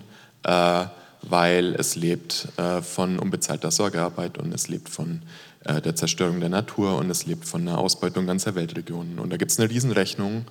Aber ich glaube so ein bisschen, ich habe so ein bisschen das Gefühl, wenn man das so, also jetzt Stichwort irgendwie so Emanzipation oder so positive Vorstellung, ähm, vielleicht ist das Bild von so einer Rechnung ähm, ähm, die da kommt, das ist halt eine Rechnung nicht für alle. Und umgedreht ist das halt auch schon mal, wenn man das umverteilt, ist das ein Riesenangebot, was man an ganz viele macht, weil es sind ja jetzt schon Leute, ähm, die diese Sorgearbeit machen, es sind jetzt schon Leute, die diese unterbewertete Arbeit machen. Und da ist eine Umverteilung eher ein Angebot, als irgendwie dieses Bild von, oh Gott, jetzt müssen wir das auch noch machen. Nee, viele machen das halt schon und die Mehrheit macht das halt schon. So. Und da ist so ein, so ein glaube ich, kann man so einem positiveren Bild. Bei Klima, wenn jetzt so, so das Bild, wir müssen dann alle in den Wald und müssen Bäume pflanzen und müssen so ganz viel Extraarbeit machen, um so das Schlimmste zu verhindern, ähm, da bin ich mir so ein bisschen unsicherer, aber da müsste eine Debatte stattfinden. Ähm, so, was ist so ein, ähm, also was ist so ein Angebot, was man bei der Arbeitszeit machen muss? Ich kann da schlecht von weg persönlich. So ein bisschen, ich glaube, ich neige so ein bisschen am Burnout. Ich kann nicht gut mitgehen, wenn da nicht so ein Bild ist von, ich muss dann weniger arbeiten. Das fällt mir so ein bisschen schwer. Vielleicht müsste da zumindest irgendwie so ein anders arbeiten oder müsste man das irgendwie anders auffangen. Ähm, so, ich glaube auch, äh, statistisch haben die meisten hier schon mal einen Burnout gehabt oder haben mit Leuten zu tun, äh, die Burnout oder Depressionen haben, so relativ wahrscheinlich. Ich glaube, da müsste irgendwie so dieses Überforderungsgefühl so zu schneller und ich werde gezwungen und ich muss und wenn nicht, kann ich mich nicht äh, äh, reproduzieren. Da muss irgendwie so ein Angebot kommen. Und äh, nee, dann müssen wir erst richtig viel arbeiten, weil dann wird es erst richtig hart. Ist so ein, nee, nicht alle und also so, ich komme mit diesem Bild nicht so klar. Da muss, glaube ich, irgendwas Positives geframed werden. Und dann wäre noch so eine Selbstbestimmung. Ich glaube, ich würde da, ich frage mich, ob du da mitgehen würdest, ähm, wenn man so, also nicht Selbstbestimmung von, ich kann halt immer machen, was ich will, aber so eine Mischung aus ja, Begegnung, aber so kollektiver Selbstbestimmung und äh, Selbstbestimmung, aber halt auch äh, auf so eine Art, so, ich kann dann doch nicht gezwungen werden, wenn ich wirklich was nicht mag, so diese ständige Demütigung, Demütigung am Arbeitsplatz, diese Scheißarbeiten, die man machen muss, um irgendwie durchzukommen. So, ich kann nicht äh, in letzter Instanz gezwungen werden, wäre schon sowas, äh, glaube ich, auch so ein positives Angebot. Und gerne dann so in kollektiver Selbstbestimmung und im Austausch miteinander, ähm, was es eigentlich heißt, äh, so. Aber genau, ich frage mich, ob da so eine Brücke wäre oder ob das ein Widerspruch wäre. Also, Brücke nochmal geschlagen, existenzielle Grundsicherung für alle, in irgendeiner Form weniger oder anders arbeiten, dass es das erträglicher macht und äh, so ein Gefühl, dass man zumindest nicht äh, äh ständig irgendwie gegängelt wird. Selbstbestimmung auf so eine Art. Genau. Vielleicht nur kurz, ähm, Heide Du hast mir aus dem Herzen gesprochen, kann ich sagen. Ich weiß ja, dass es aber auch entwickelt hat aus der Kritik an dem, was wir in dem Buch geschrieben haben. Und deswegen möchte ich kurz äh, vielleicht zu dem Buchentstehungsprozess äh, was beschreiben. Tatsächlich haben wir sozusagen, wir hatten so, so eine Art Mindmap, was wir alles äh, verhandeln wollen. Und am Schluss haben wir ganz viel rausgeschmissen. Sowas wie Kritik der bürgerlichen Familie, Kritik der Rechtsform, Kritik unserer Liebesverhältnisse, und so weiter und so weiter. Es ist unglaublich viel dann rausgeflogen, ein Stück, weil wir uns nicht getraut haben, ein Stück, weil wir uns auch unsicher waren und so. Wie kann man sowas auch in eine also das, was wir als Modell prä präsentiert haben, wirkt ja relativ geschlossen und durchargumentiert. Und dann daneben sowas Offenes zu setzen, puh, äh, da haben wir uns nicht getraut. Aber ich finde das total, total wichtig, was du angesprochen hast, darüber eine Debatte zu machen. Und ich wünsche mir Orte dafür, wo wir ähm, genau auch ähm, auf solche Begriffe die uns so vertraut sind, ähm, bürgerliche Begriffe, die wir dann meinen, ja, wir können die einfach fortschreien, so wie Sabine Nuss, wir machen es dann nur besser und so. Da bin ich auch sehr skeptisch. Und jetzt vielleicht eine Nuance anders, würde ich sagen. Deswegen halte ich eine politische Imagination, die sich auch ein Stück weit loslöst und das auch sich traut, von dem, was an Bedingungen da ist, auch für wichtig. Nicht, weil wir das als Ideal konstruieren sollten, an dem wir uns dann orientieren wollen, sollen, müssen, sondern um ähm, nicht in diesem, in, quasi an den Bedingungen kleben zu bleiben, sondern sozusagen dieses beides hinzukriegen. Uns nicht abzuheben von den Bedingungen, die nicht aus dem Blick zu verlieren, aber gleichzeitig uns auch zu trauen, bestimmte Dinge auch radikal zu, zu kritisieren und zu hinterfragen und dann zu, äh, den Anspruch zu erheben, in diesem Transformationsprozess geht es ja nicht nur, geht es ja um das Zusammen von Selbstveränderung und gesellschaftlicher Veränderung. Und wonach richten wir diese gesellschaftliche und die Selbstveränderung? Naja, auch an, an der Kritik an uns selbst und an unseren Verhaltensweisen und den eingeschliffenen Formen. Also Stefan, wenn du sagst, du, du wünschst dir Orte dafür, ich, ich äh, rieche hier schon eine Folge Future Histories, Heide und Stefan im Dialog. Ähm, gut, letzte Frage, bevor wir es dann in Richtung äh, Publikumsgespräch äh, öffnen. Letzte Frage, schwerste Frage fast, obwohl wir hatten schon verschiedene schwere Fragen. Ähm, ich würde es gerne nochmal rückbinden zur Frage der Vergesellschaftung und zwar im Kontext der Transformation, weil das ist natürlich eine notorisch schwierige Frage. Wie ähm, bringt man sozusagen diese Vorstellung äh, zukünftiger demokratisierter Planwirtschaften zum Beispiel eben ähm, zusammen mit dem, was wir jetzt haben, beziehungsweise wie kommt man vom einen zum anderen, wie ist Transformation zu denken? Und wird an euch das äh, richten, also wirklich eng gebunden auch ein bisschen an die Frage der Vergesellschaftung, also ein bisschen konkreter, welche Rolle kann sagen die Vergesellschaftung äh, spielen in einem Prozess der äh, Transformation hin zu demokratischen Planwirtschaften? Okay, weil wir würfeln. Ähm, ähm ja, weiß ich nicht. Das ist auch wieder so ein, also gestern so, als meine Modelle so zerstört wurden, hat irgendwer noch so nachgetreten und hat auch so mein Transformationsmodell noch so zerschlagen. Ähm, ich tue mich so ein bisschen, ich kann vielleicht mal Kategorien aufmachen. Ähm, vielleicht kommen wir zu was, aber so wenn bei so einigen Sachen, die in der Planungsdebatte halt nicht so gut diskutiert werden, sind es definitiv diese Transformationsmodelle, wie kommen wir dahin, ist halt so ein, gerade wenn man weiter ein Bild hat von was, was vielleicht weiter weg erscheint oder was wirklich irgendwie ganz schön viel Umwälzung brauchen würde, da ist eine Riesenlücke. Und es macht auch Sinn, glaube ich, weil man sich dann doch ab und zu mal damit beschäftigen will, okay, wo soll es eigentlich die Reise hingehen und darauf aufbauend, äh, wie kommen wir dahin? Genau. Ähm, ich glaube, ein Transformationsmodell äh, braucht erstmal halt wahrscheinlich leider weiter ganz viele Abwehrkämpfe, ähm, so ein Erstarken von rechts, ähm, rechte Bewegungen, das ist, äh, Widerstand dagegen, dass es äh, noch schlimmer wird. Im, jetzt Beispiel Vergesellschaftung, einfach weiter Widerstand gegen ähm, Privatisierung. Und wenn sowas wie DWE mal klappen sollte, äh, hoffentlich, ähm, und wenn noch mehr klappt, wird man das auch weiter verteidigen müssen, weil es sofort wieder angegriffen wird. Also da wird so eine erste, das wird nicht weggehen, dass man diese Abwehrkämpfe führt. Ähm, und dann ist auf einer Frage, wie man darüber hinausgeht, ähm, glaube ich, weiß es nicht. Ähm, so ähm, es gibt vielleicht ein bisschen Widerspruch zu, äh, äh, was Stefan vorhin meinte. Ich, vielleicht das steckt irgendwo in mir so ein kleiner Reformist, der doch noch so ein bisschen glaubt, okay, vielleicht müssen wir halt doch, also es, keiner mag Parteien, aber vielleicht muss man halt so, so ein bisschen ausloten, dass vielleicht halt doch wir so ein bisschen weniger arbeiten müssen, dass es so ein bisschen mehr Sicherheit gibt, diese kleinen Spielräume, die es gibt,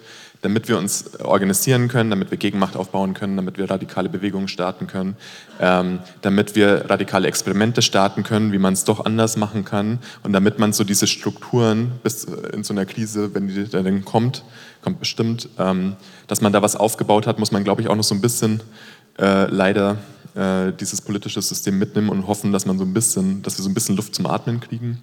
Aber so eine Doppelstrategie ähm, ähm, außerhalb und innerhalb und dann kommt man halt vermutlich entweder an den Punkt, dass mit der Klimakrise äh, äh, oder eine, eine, eine, Eskalation der Militarisierung, dass man wieder an, an, an, extreme Krisenpunkte kommen wird, wo mehr möglich ist oder wo man äh, in dem anderen Bild von vorhin so, man, man kriegt äh, DWE vergesellschaftet, man kriegt ganz viel vergesellschaftet und, und die Bewegungslogik, äh, die Bewegungsgesetze des Kapitalismus funktionieren nicht mehr und man ist in so einer systemischen Krise, dann braucht es halt diesen Bruch. Ich bin so ein bisschen leider ein bisschen pessimistisch, ob wir so diese so, so eine Massen, massentaugliche revolutionäre Bewegung gerade gestartet kriegen mit so den Meinungsverhältnissen in der Gesellschaft und den Machtverhältnissen. Deswegen glaube ich eher an so einen Pfad. Und gleichzeitig äh, sehe ich bei der Klimakrise, dass so ein Pfad, wie wir das so schön aufbauen, irgendwie halt auch, auch so ein bisschen problematisch ist. Dass so das Spannungsfeld, äh, wieso ich gerade persönlich nicht so gut zu einem äh, Modell komme. Also zum einen, es bräuchte eigentlich so einen Prozess und zum anderen, es ist auch ganz schön dringend. Ja, ich weiß nicht, vielleicht habt ihr da bessere Antworten drauf. Ja, ich, ähm, also für mich ist diese Transformationsfrage total ungeklärt irgendwie.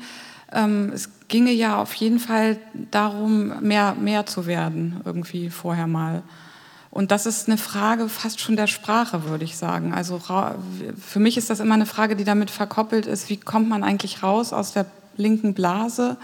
Wie fängt man an, mit, mit normalen Leuten in Kontakt zu kommen? Das finde ich bei dem DWE so toll und so unglaublich ähm, vorbildlich, dass da ähm, plötzlich Linke mit normalen Menschen sprechen, sozusagen. Und dann, ja, und indem man das macht, ja, entwickelt man eine gemeinsame Sprache und die ist so wahnsinnig wichtig für diesen Prozess.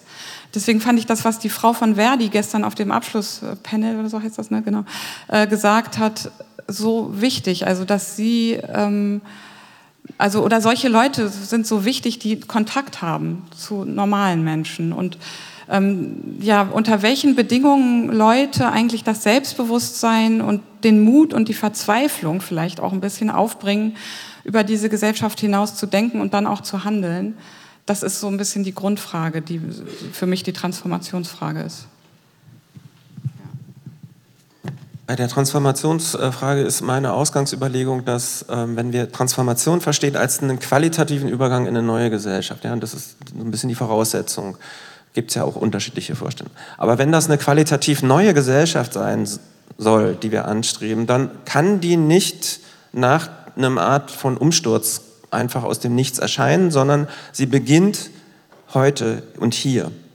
Das heißt, es braucht konstitutive Momente von anderen, wie wir sagen, wie ich sage, Keimformen anderer Vergesellschaftung, wo wir schon im Kleinen andere Beziehungsweisen herstellen. Ich hatte ja vorhin gesagt, der Kern ist eine bestimmte soziale Form, eine Beziehungsweise, die wir miteinander eingehen und die müssen wir jetzt starten. Und zwar auf zwei Ebenen. Das eine ist die, das nenne ich halt die konstitutiven Commons, die also jetzt schon reale, materielle, soziale Strukturen aufbauen, wo etwas anderes geschieht und auch Existenz produziert und reproduziert wird. Und das zweite nenne ich ähm, Bewegungscommons, also widerständige Be Bewegungen, die auch in sich inklusionslogische Strukturen organisieren, weil sie sonst nicht erfolgreich sein können. Also das, was man gemeinhin Solidarität nennt. Und diese beiden Bewegungen gibt es auch schon. Und die gibt es auch noch in einem Feld von ganz vielen anderen äh, weiteren Bewegungen. Aber das ist so mein, mein Fokus. Die anderen Bewegungen befrage ich dann darauf hin, inwieweit kann, können wir zusammenkommen. Ich habe das vorhin mit den Gewerkschaften gemacht. Ich bin seit 40 Jahren in der Gewerkschaft, aber habe mich 40 Jahre geärgert und ähm, finde die trotzdem wichtig. Aber da gibt's keine, die, hat, die haben keine konstitutive Qualität, sondern äh, da geht's dann darum, mit denen zusammen im Bereich von Daseinsvorsorge bestimmte Dinge abzuwehren und vielleicht auch eine andere Richtung zu, zu geben. Aber was die Konstitution von Neuem angeht, das müssen wir selber machen und anfangen und das findet auch statt. Und das verbunden mit sozialen Bewegungen, die gegen Verschlechterungen kämpfen, das ist für mich so die strategische, transformatorische Option, auf die ich setze, in Verbindung mit allen anderen Bewegungen, die es auch gibt und mit denen wir uns natürlich zusammentun, wo es nur geht. Gut, Wir haben noch gute 20 Minuten Zeit. Bevor wir jetzt ins Publikumsgespräch gehen, möchte ich euch ganz herzlich danken. Christoph Stefan Heide. Große Freude und Applaus.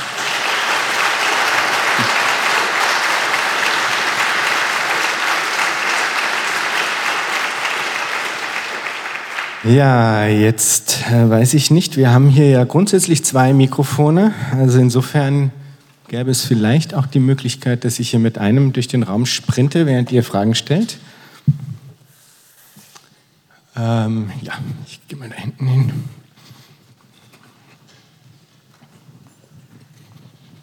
Ah, vielleicht noch vorausgeschickt, wir äh, zeichnen es auf. Wenn ihr nicht auf der Aufnahme drauf sein wollt, dann sagt es bitte einfach vorher, dann schneide ich euch raus. Äh, ja, hi. Ähm, also die Frage wurde gestern schon gestellt, aber ich finde, die Antwort ist irgendwie sehr kurz gekommen. Deswegen wollte ich nochmal stellen. Und zwar ähm, jetzt so konkret, wenn man in die Vergangenheit guckt, ähm, von so sozialistischen Bewegungen generell, wo da umgesetzt wurde. Klar lässt sich erkennen, dass das so quasi, dass dort viele Lücken sind viele Fehler, dass ähm, man davon lernen kann. Und was würdet ihr sagen, kann man konkret für unsere Zukunft sagen, okay, an den Punkten muss man arbeiten, um die besser zu machen, um so eine Vergesellschaftung auch möglich und funktional zu machen, also jetzt so in der Realität gesehen. Genau. Sammeln heißt es.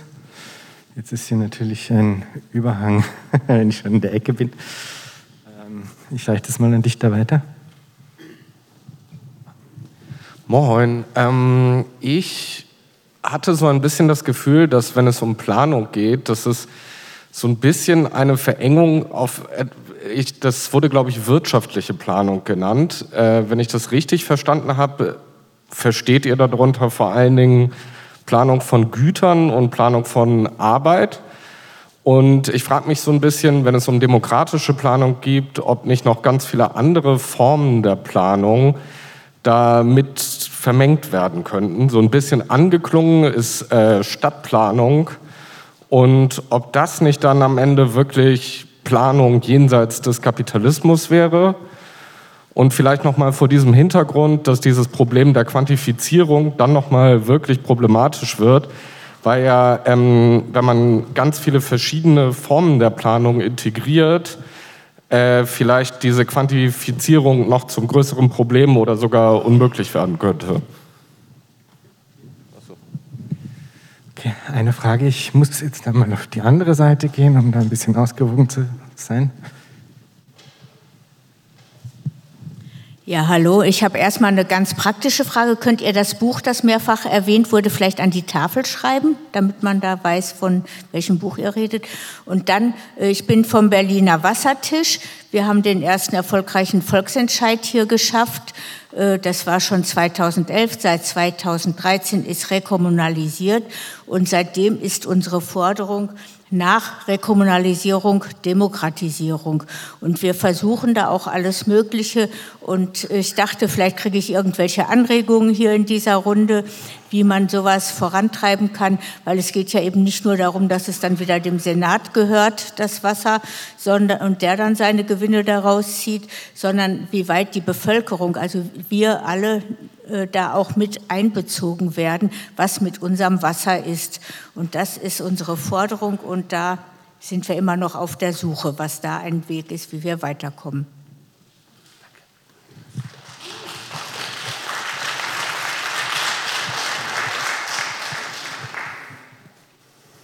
Also was, zu der ersten Frage, was man aus der Geschichte lernen kann, weiß ich nicht, ehrlich gesagt. Ich finde, dass da, da ist auch ein bisschen eine Lücke. Also ähm, die emanzipativeren Versuche, die es gegeben hat, also wie gesagt, Pariser Kommune ist eine Sache, Münchner Räterepublik, Rojava, Zapatistas, ich, also und äh, mir fällt jetzt gerade nicht der Rest ein. Also es gibt da so ein, es gibt einfach so ein paar, natürlich leider zum, zum großen Teil gescheiterte, wirklich demokratisch, also wirklich auch schon Demokratie suchende Projekte. Und ich würde mir ich habe einen Freund, der ist Historiker und den will ich immer dazu überreden, diese ganzen emanzipativen Versuche mal in einem Buch zu beschreiben.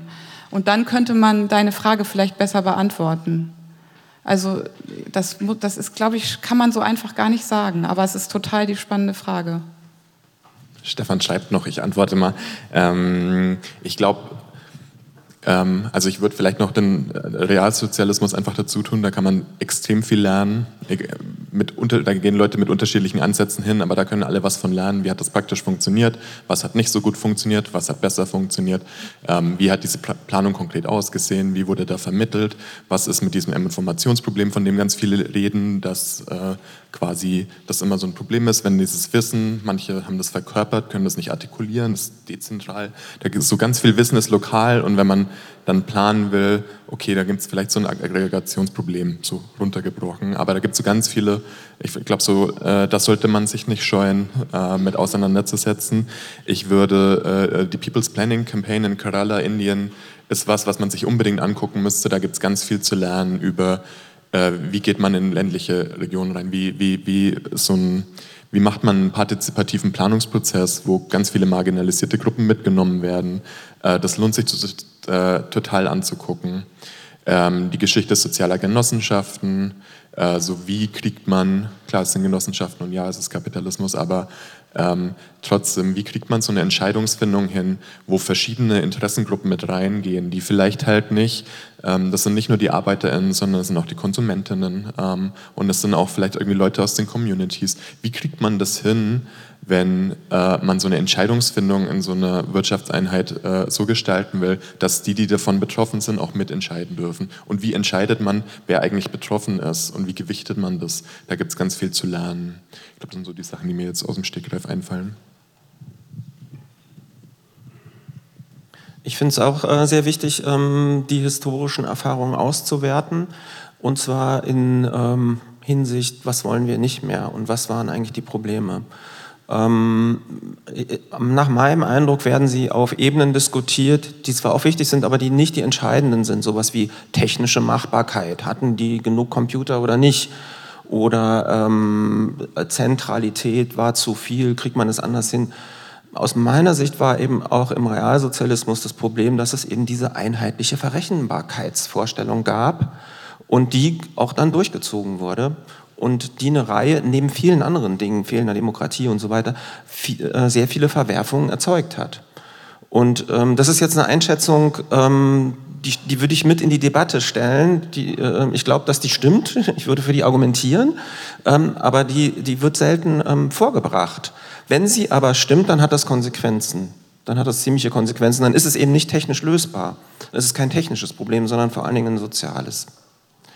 Und ähm, Frage nach, geht es eigentlich um die Planung von Wirtschaft oder Planung von Gesellschaft?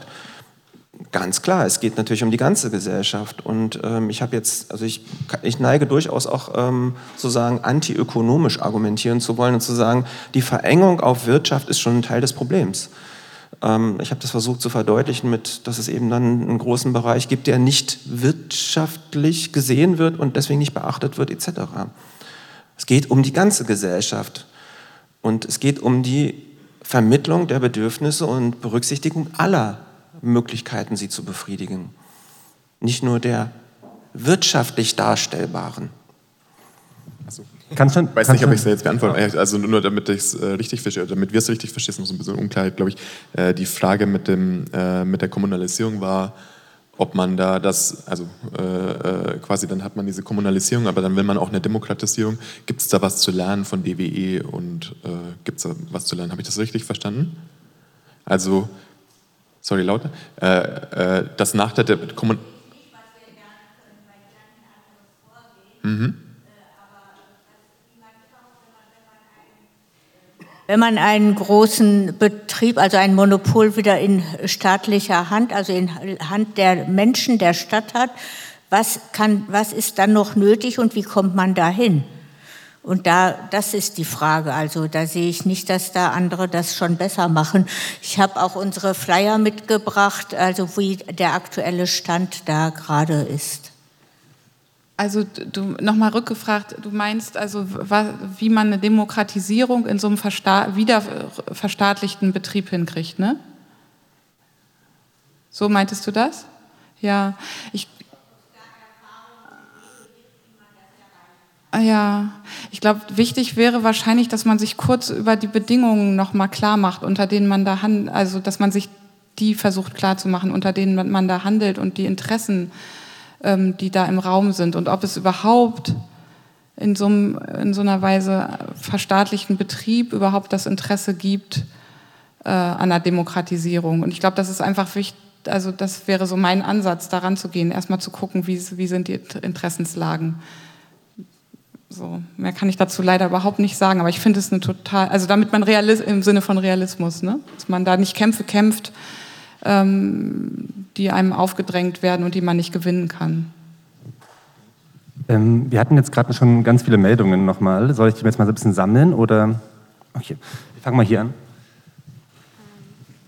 Ja, ist ein bisschen eine große Frage, glaube ich. Ich habe, ähm, genau, also ich nehme von Heidi an, du meintest ja, dass es für den Kapitalismus oder für die kapitalistischen Verhältnisse, in denen wir leben, super wichtig ist, dass wir eben auch äh, diese Bereiche haben, die nicht der Tauschlogik unterliegen. Und ähm, also zum Beispiel die Familie oder die Religion. Und ähm, ähm, ich habe es so verstanden, dass bei dir so die Lösung sehr stark in der Quantifizierung liegt von Arbeit. Das finde ich auch auf jeden Fall einen wichtigen Punkt, aber ich glaube, ich sehe so ein bisschen, oder so mein Grundproblem ist, dass ich irgendwie insgesamt jetzt noch nicht so eine, aus dem, was ich jetzt gehört habe, noch nicht so eine grundsätzliche Kritik an patriarchalen Verhältnissen höre, die ja, also meiner Ansicht nach, ähm, essentiell eben mit den kapitalistischen Verhältnissen verwoben sind. Und ich mich frage, also, oder ich es irgendwie notwendig sehe, ähm, für um diese kapitalistischen Verhältnisse zu überwinden, dass wir auch die patriarchalen Verhältnisse überwinden. Genau, wie, ob du da vielleicht noch mal was zu sagen kannst. Ja, soll ich jetzt direkt machen? Oder wollen wir sammeln? Also sagt, sagt ihr gerne vorne, wie ihr es haben wollt. Also vielleicht, wir haben noch zehn Minuten. Ähm, dann würde ich noch mal ein bisschen sammeln und dann könnt ihr noch mal gucken darauf. Nein, also bin jetzt voll im Stress. Ähm, du, also du hast recht, ich kann dazu nicht mehr sagen, als das, also es war jetzt so ein bisschen, ehrlich gesagt, so ein bisschen geschenkt und vorausgesetzt, was natürlich auch nicht gut ist. Aber ja, du hast recht, natürlich gehört, ähm, äh, das Patriarchat ist zutiefst verwoben mit dem Kapitalismus und man ähm, kann, ähm, man muss das mit abschaffen. Aber es ist nicht automatisch mit abgeschafft. Das ist mir halt irgendwie immer so wichtig, zu sagen, dass ähm, nicht indem man diese Logik und die Tauschlogik zum Beispiel abschafft, dadurch sind noch lange äh, keine patriarchalen Verhältnisse abgeschafft. Deswegen, also es ist vielleicht ein Punkt, äh, ein Flock, den man immer auch wieder einschlagen muss, ja. Von daher danke für die Frage. Ähm, erstmal vielen, vielen Dank für ähm, eure Debatte auf dem Podium. Ähm, ich bin noch mal so ein bisschen hängen geblieben an dieser Frage des Zeitdruckes und der Frage, können wir uns eigentlich demokratische Planung zeitlich nicht mehr leisten? Und wenn wir gleichzeitig aber davon ausgehen, dass mit der Anrufung des Staates eben aus verschiedenerlei Gründen uns auch nicht gedient ist, ähm, und ich so auf die jetzigen Zeiten gucke, dann ähm, habe ich schon das Gefühl, es gibt jetzt in diesen verdichteten Krisenmomenten Ansatzpunkte für uns auch, die ich total wichtig und notwendig finde, um Vergesellschaftung und Planung zusammenzudenken. Und das ist zum Beispiel jetzt die ganze Auseinandersetzung um die Frage 9-Euro-Ticket öffentlicher Nahverkehr, wo ich wie, also wo für mich total viel zusammenkommt. Ja, einerseits sozusagen nicht nur eine Debatte darum, wie wollen wir, dass eigentlich soziale Daseinsvorsorge anders funktioniert, sondern daran geknüpft natürlich auch eine Debatte über, wie stellen wir uns eigentlich planerisch wirklich einen ganz anderen Mobilitätssektor vor. Und dass es darum, ähm, also dass ich das sehr spannend finde und es darum gehen müsste, Kämpfe auch zusammenzuführen, auszuweiten und ähm, sozusagen die Debatte um Vergesellschaftung und eben auch Planung, gesellschaftliche Planung in dem Bereich zu führen. Und was anderes brennt mir aber sozusagen immer auch äh, noch auf den Nägeln, weil du das, Stefan, auch nochmal so angesprochen hast, das tägliche Funktionieren der Reproduktion der Existenz angesichts der Krisenhaftigkeit, dass das sozusagen dann vielleicht auch in unseren Breitengraden nicht mehr so gegeben sein wird in den nächsten Jahren. Ich meine, wir hatten die Katastrophe im Ahrtal, wir haben gesehen, wie Leute da hingefahren sind und irgendwie geholfen haben. Und ich glaube, das ist für die Linke eine extrem wichtige Aufgabe ist, sich auf solche Situationen einzustellen, weil die Geschichte zeigt, dass linke Bewegungen auch immer Glaubwürdigkeit und ähm, Solidaritätserfahrung, aber auch eine, eine, sozusagen eine Vergrößerung der Bewegung erwirkt haben, wenn sie an diesen Stellen präsent waren. Das ist in Chile so gewesen mit den jungen Leuten 2012 vor den großen äh, ersten Wellen der Studentenproteste weil sie in die Regionen der Erdbebenkatastrophen in Chile gefahren sind, wo der Staat komplett versagt hat. Und ich denke, oder ich habe so ein Gefühl von, wir wissen gar nicht, wie dieser Herbst und Winter wird. Wir wissen nicht, was passiert, wenn wir in einer Situation von Gasknappheit und vielleicht tatsächlich irgendwie Stromcuts laufen, was dann hier los ist. Und ich glaube, es ist extrem wichtig, sich als Linke Gedanken darüber zu machen, was wir für solidarische Strukturen und Angebote ja, auch im Sinne von Planen, des äh, Füreinander Sorgens, des irgendwie Reparierens, des irgendwie ähm, ja, Bewältigens ähm, aufbauen. Und das finde ich einfach eine total wichtige Aufgabe. Also ich meine, Griechenland, die Solidaritätsstrukturen waren so existenziell dafür, dass die Linke in dieser Krise überhaupt erst sich so ausbreiten konnte. Was daraus geworden ist, ist eine ganz andere Frage, klar, aber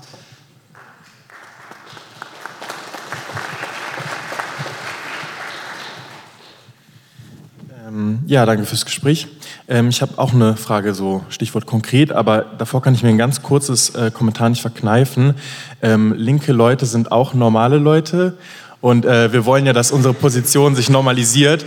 Äh, und ich glaube, also ich wollte nur kurz sagen, ich glaube, diese Sprache der normalen Leute oder der einfachen Leute ist eigentlich eine Sprache von rechts, die uns nicht hilft, uns eigentlich nur marginalisiert. Aber wir sind uns eigentlich, dass wir mit Leuten, die nicht schon links sind, natürlich reden müssen und die auch überzeugen wollen. Konnte ich mir gerade nicht äh, verkneifen. Ähm, Genau, Stichwort also konkret. Ähm, ich hatte mir einfach nur erhofft, ähm, ich meine, die Frage richtet sich jetzt, glaube ich, äh, spezifisch an dich, Stefan, weil du ja eigentlich am meisten halt auch äh, ein bisschen konkrete Ideen reingegeben hast. Aber was, mich, was ich halt mich immer noch frage, wenn es um die Idee äh, geht, bedürfnisorientiert zu, äh, zu produzieren, also auf welcher Ebene findet das dann statt?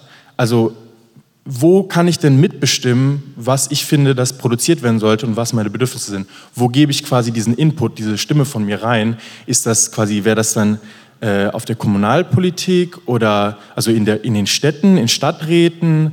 Ähm, also ich kann mir diese, diese du hast von dem äh, Mehrzentren Polyzentralität geredet, aber was sind denn diese Zentren? Gibt es dann Stadtzentren und die sind irgendwie vernetzt? Also wo findet das statt? Weil ich zum Beispiel, also ich glaube nicht, dass du in diese Richtung gehst, aber manchmal gibt es ja diesen Slogan irgendwie, also von früher irgendwie, ja, die äh, Arbeiten sollten selbst über ihre Produktion mitbestimmen.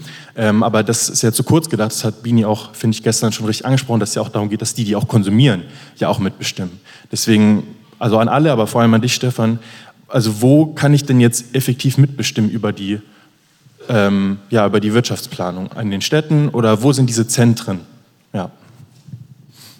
Äh, ich wollte noch mal eine Frage stellen zu eurer Strategie in Bezug auf den Staat. Und insgesamt ist sozusagen Staat so eine Kategorie, die mir zu wenig vorgekommen ist, weil das halt auch was ist, was die Debatte unmittelbar konkreter machen kann und auch politischer machen kann.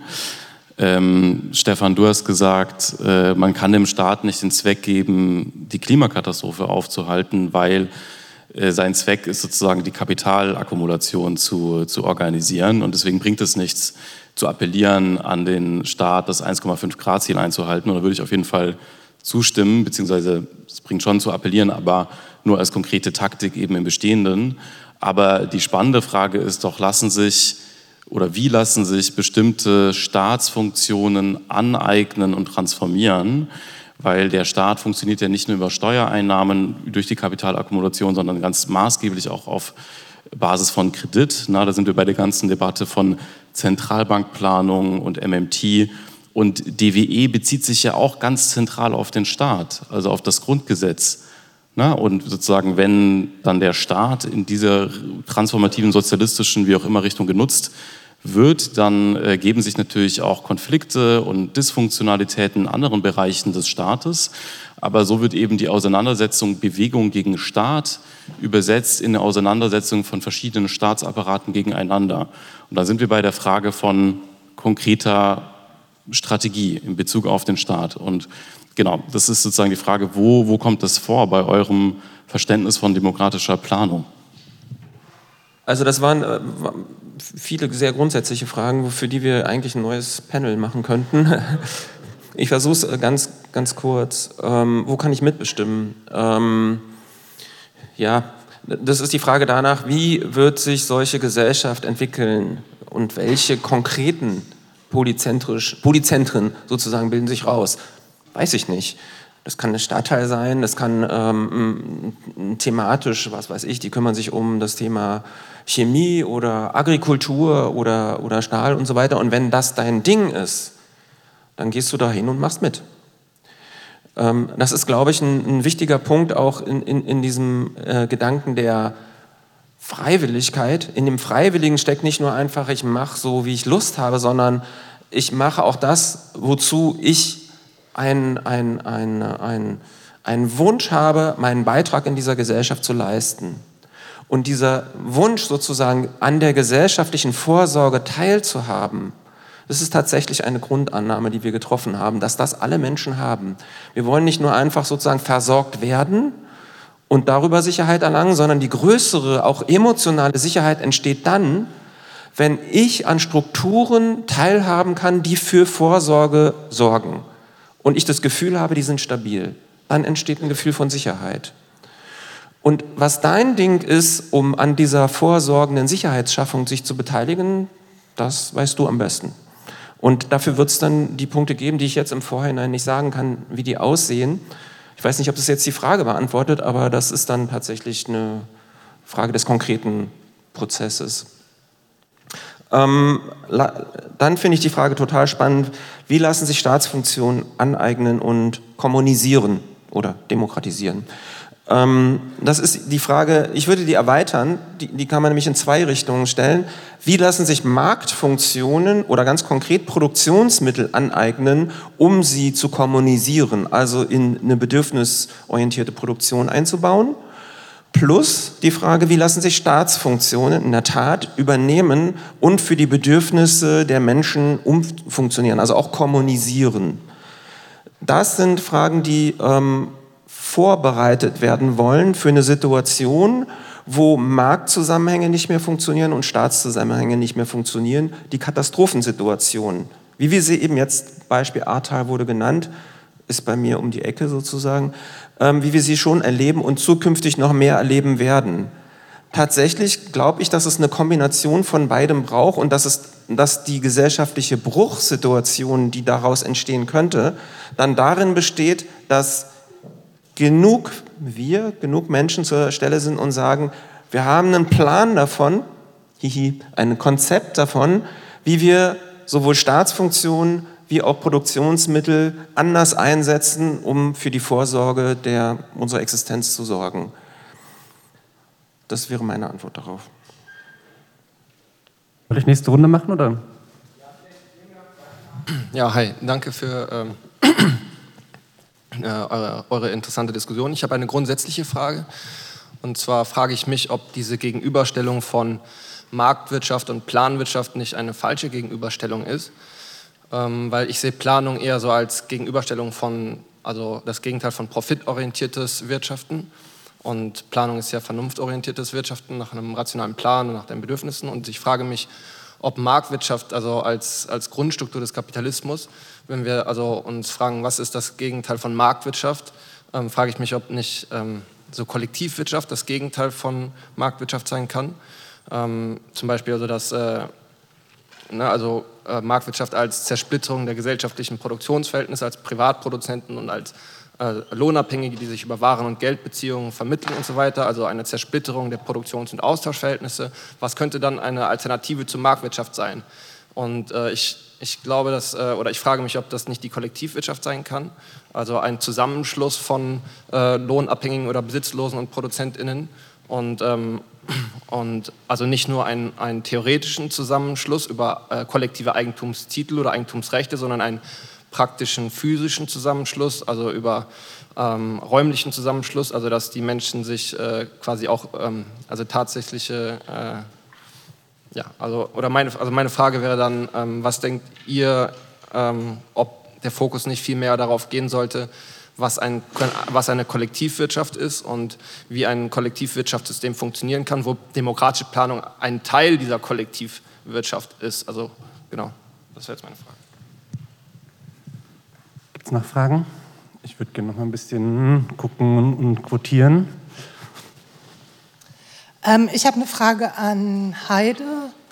Und zwar, du hattest ja eben so ähm, ich glaube, das waren diese vier Punkte zur Imagination, ähm, wo du jeweils ähm, bestimmte Ziele wie Freiheit ähm, genommen hast und irgendwie äh, immer gesagt hast, man, also ich drehe das einen Schritt weiter und äh, diese vier schönen Bilder entworfen hast. Ähm, hast du oder ihr anderen, weil irgendwie haben, glaube ich, alle irgendwie zugestimmt auf eine Art, ähm, Ideen dazu, was die gesellschaftlichen Bedingungen dafür wären? Also jetzt zum Beispiel äh, dass ein Klumpfuß was Cooles ist und nicht was Lästiges. Ähm, also, also vielleicht könntet ihr das auch noch mal so beantworten, dass sich vielleicht die Differenzen noch ein bisschen schärfen, weil ich habe den Eindruck, die sind da und ihr stimmt dann aber doch immer ganz schnell zu. Also zum Beispiel Heide, würdest du sagen, dass das, was ähm, Mist, jetzt fällt mir dein Name gerade nicht ein. Ähm, in der Mitte roter. Stefan, genau, Stefan. Wenn du gerade zum Beispiel meintest, Beteiligung ähm, funktioniert so, dass man sich irgendwie sucht, was man, ähm, was ein rockt sozusagen und da macht man mit.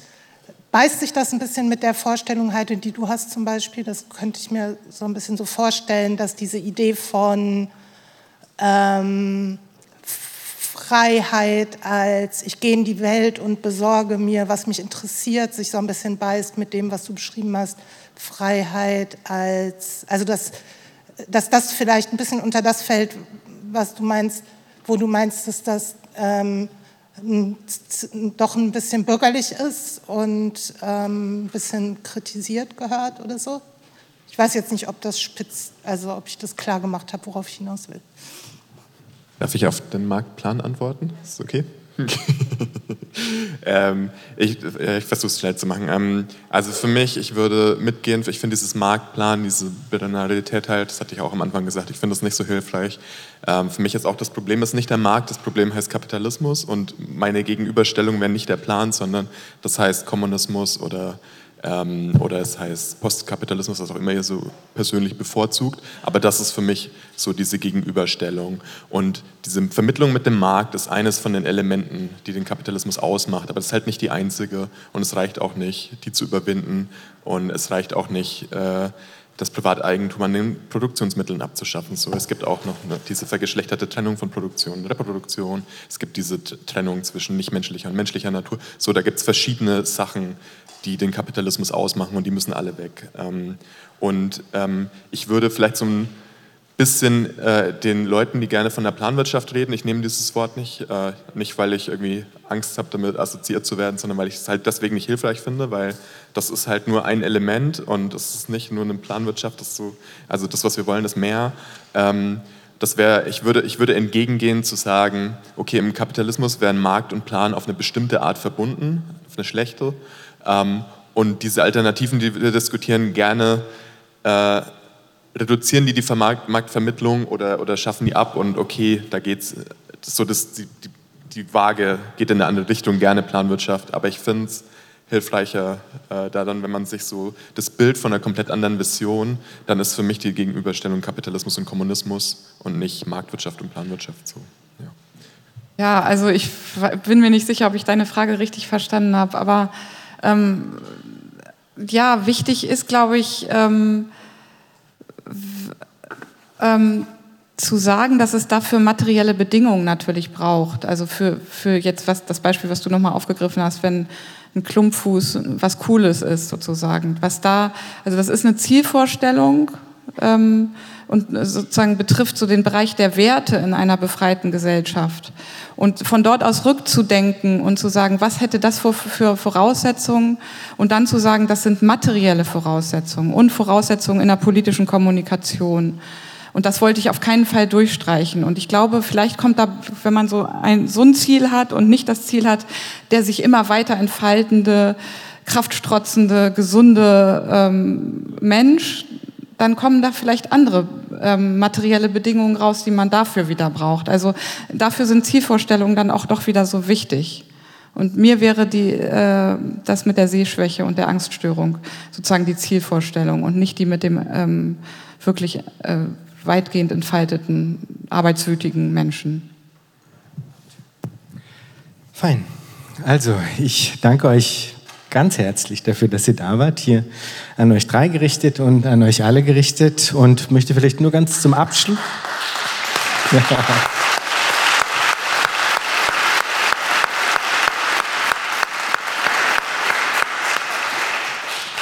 Und will vielleicht nur ganz zum Abschluss noch sagen, das ist naturgemäß eine gewisse Verengung, wenn wir hier jetzt zu viert sitzen. Äh, die Planungsdebatte, sage ich jetzt trotzdem mal, obwohl Christoph es richtig gesagt hat, ähm, ist natürlich eine Weite und Breite und es gibt viele verschiedene Ansätze. Also äh, als Abschluss sozusagen auch noch die herzliche Einladung, da hineinzustöbern und äh, die ganze Weite dessen kennenzulernen. Eine schöne Konferenz euch allen noch.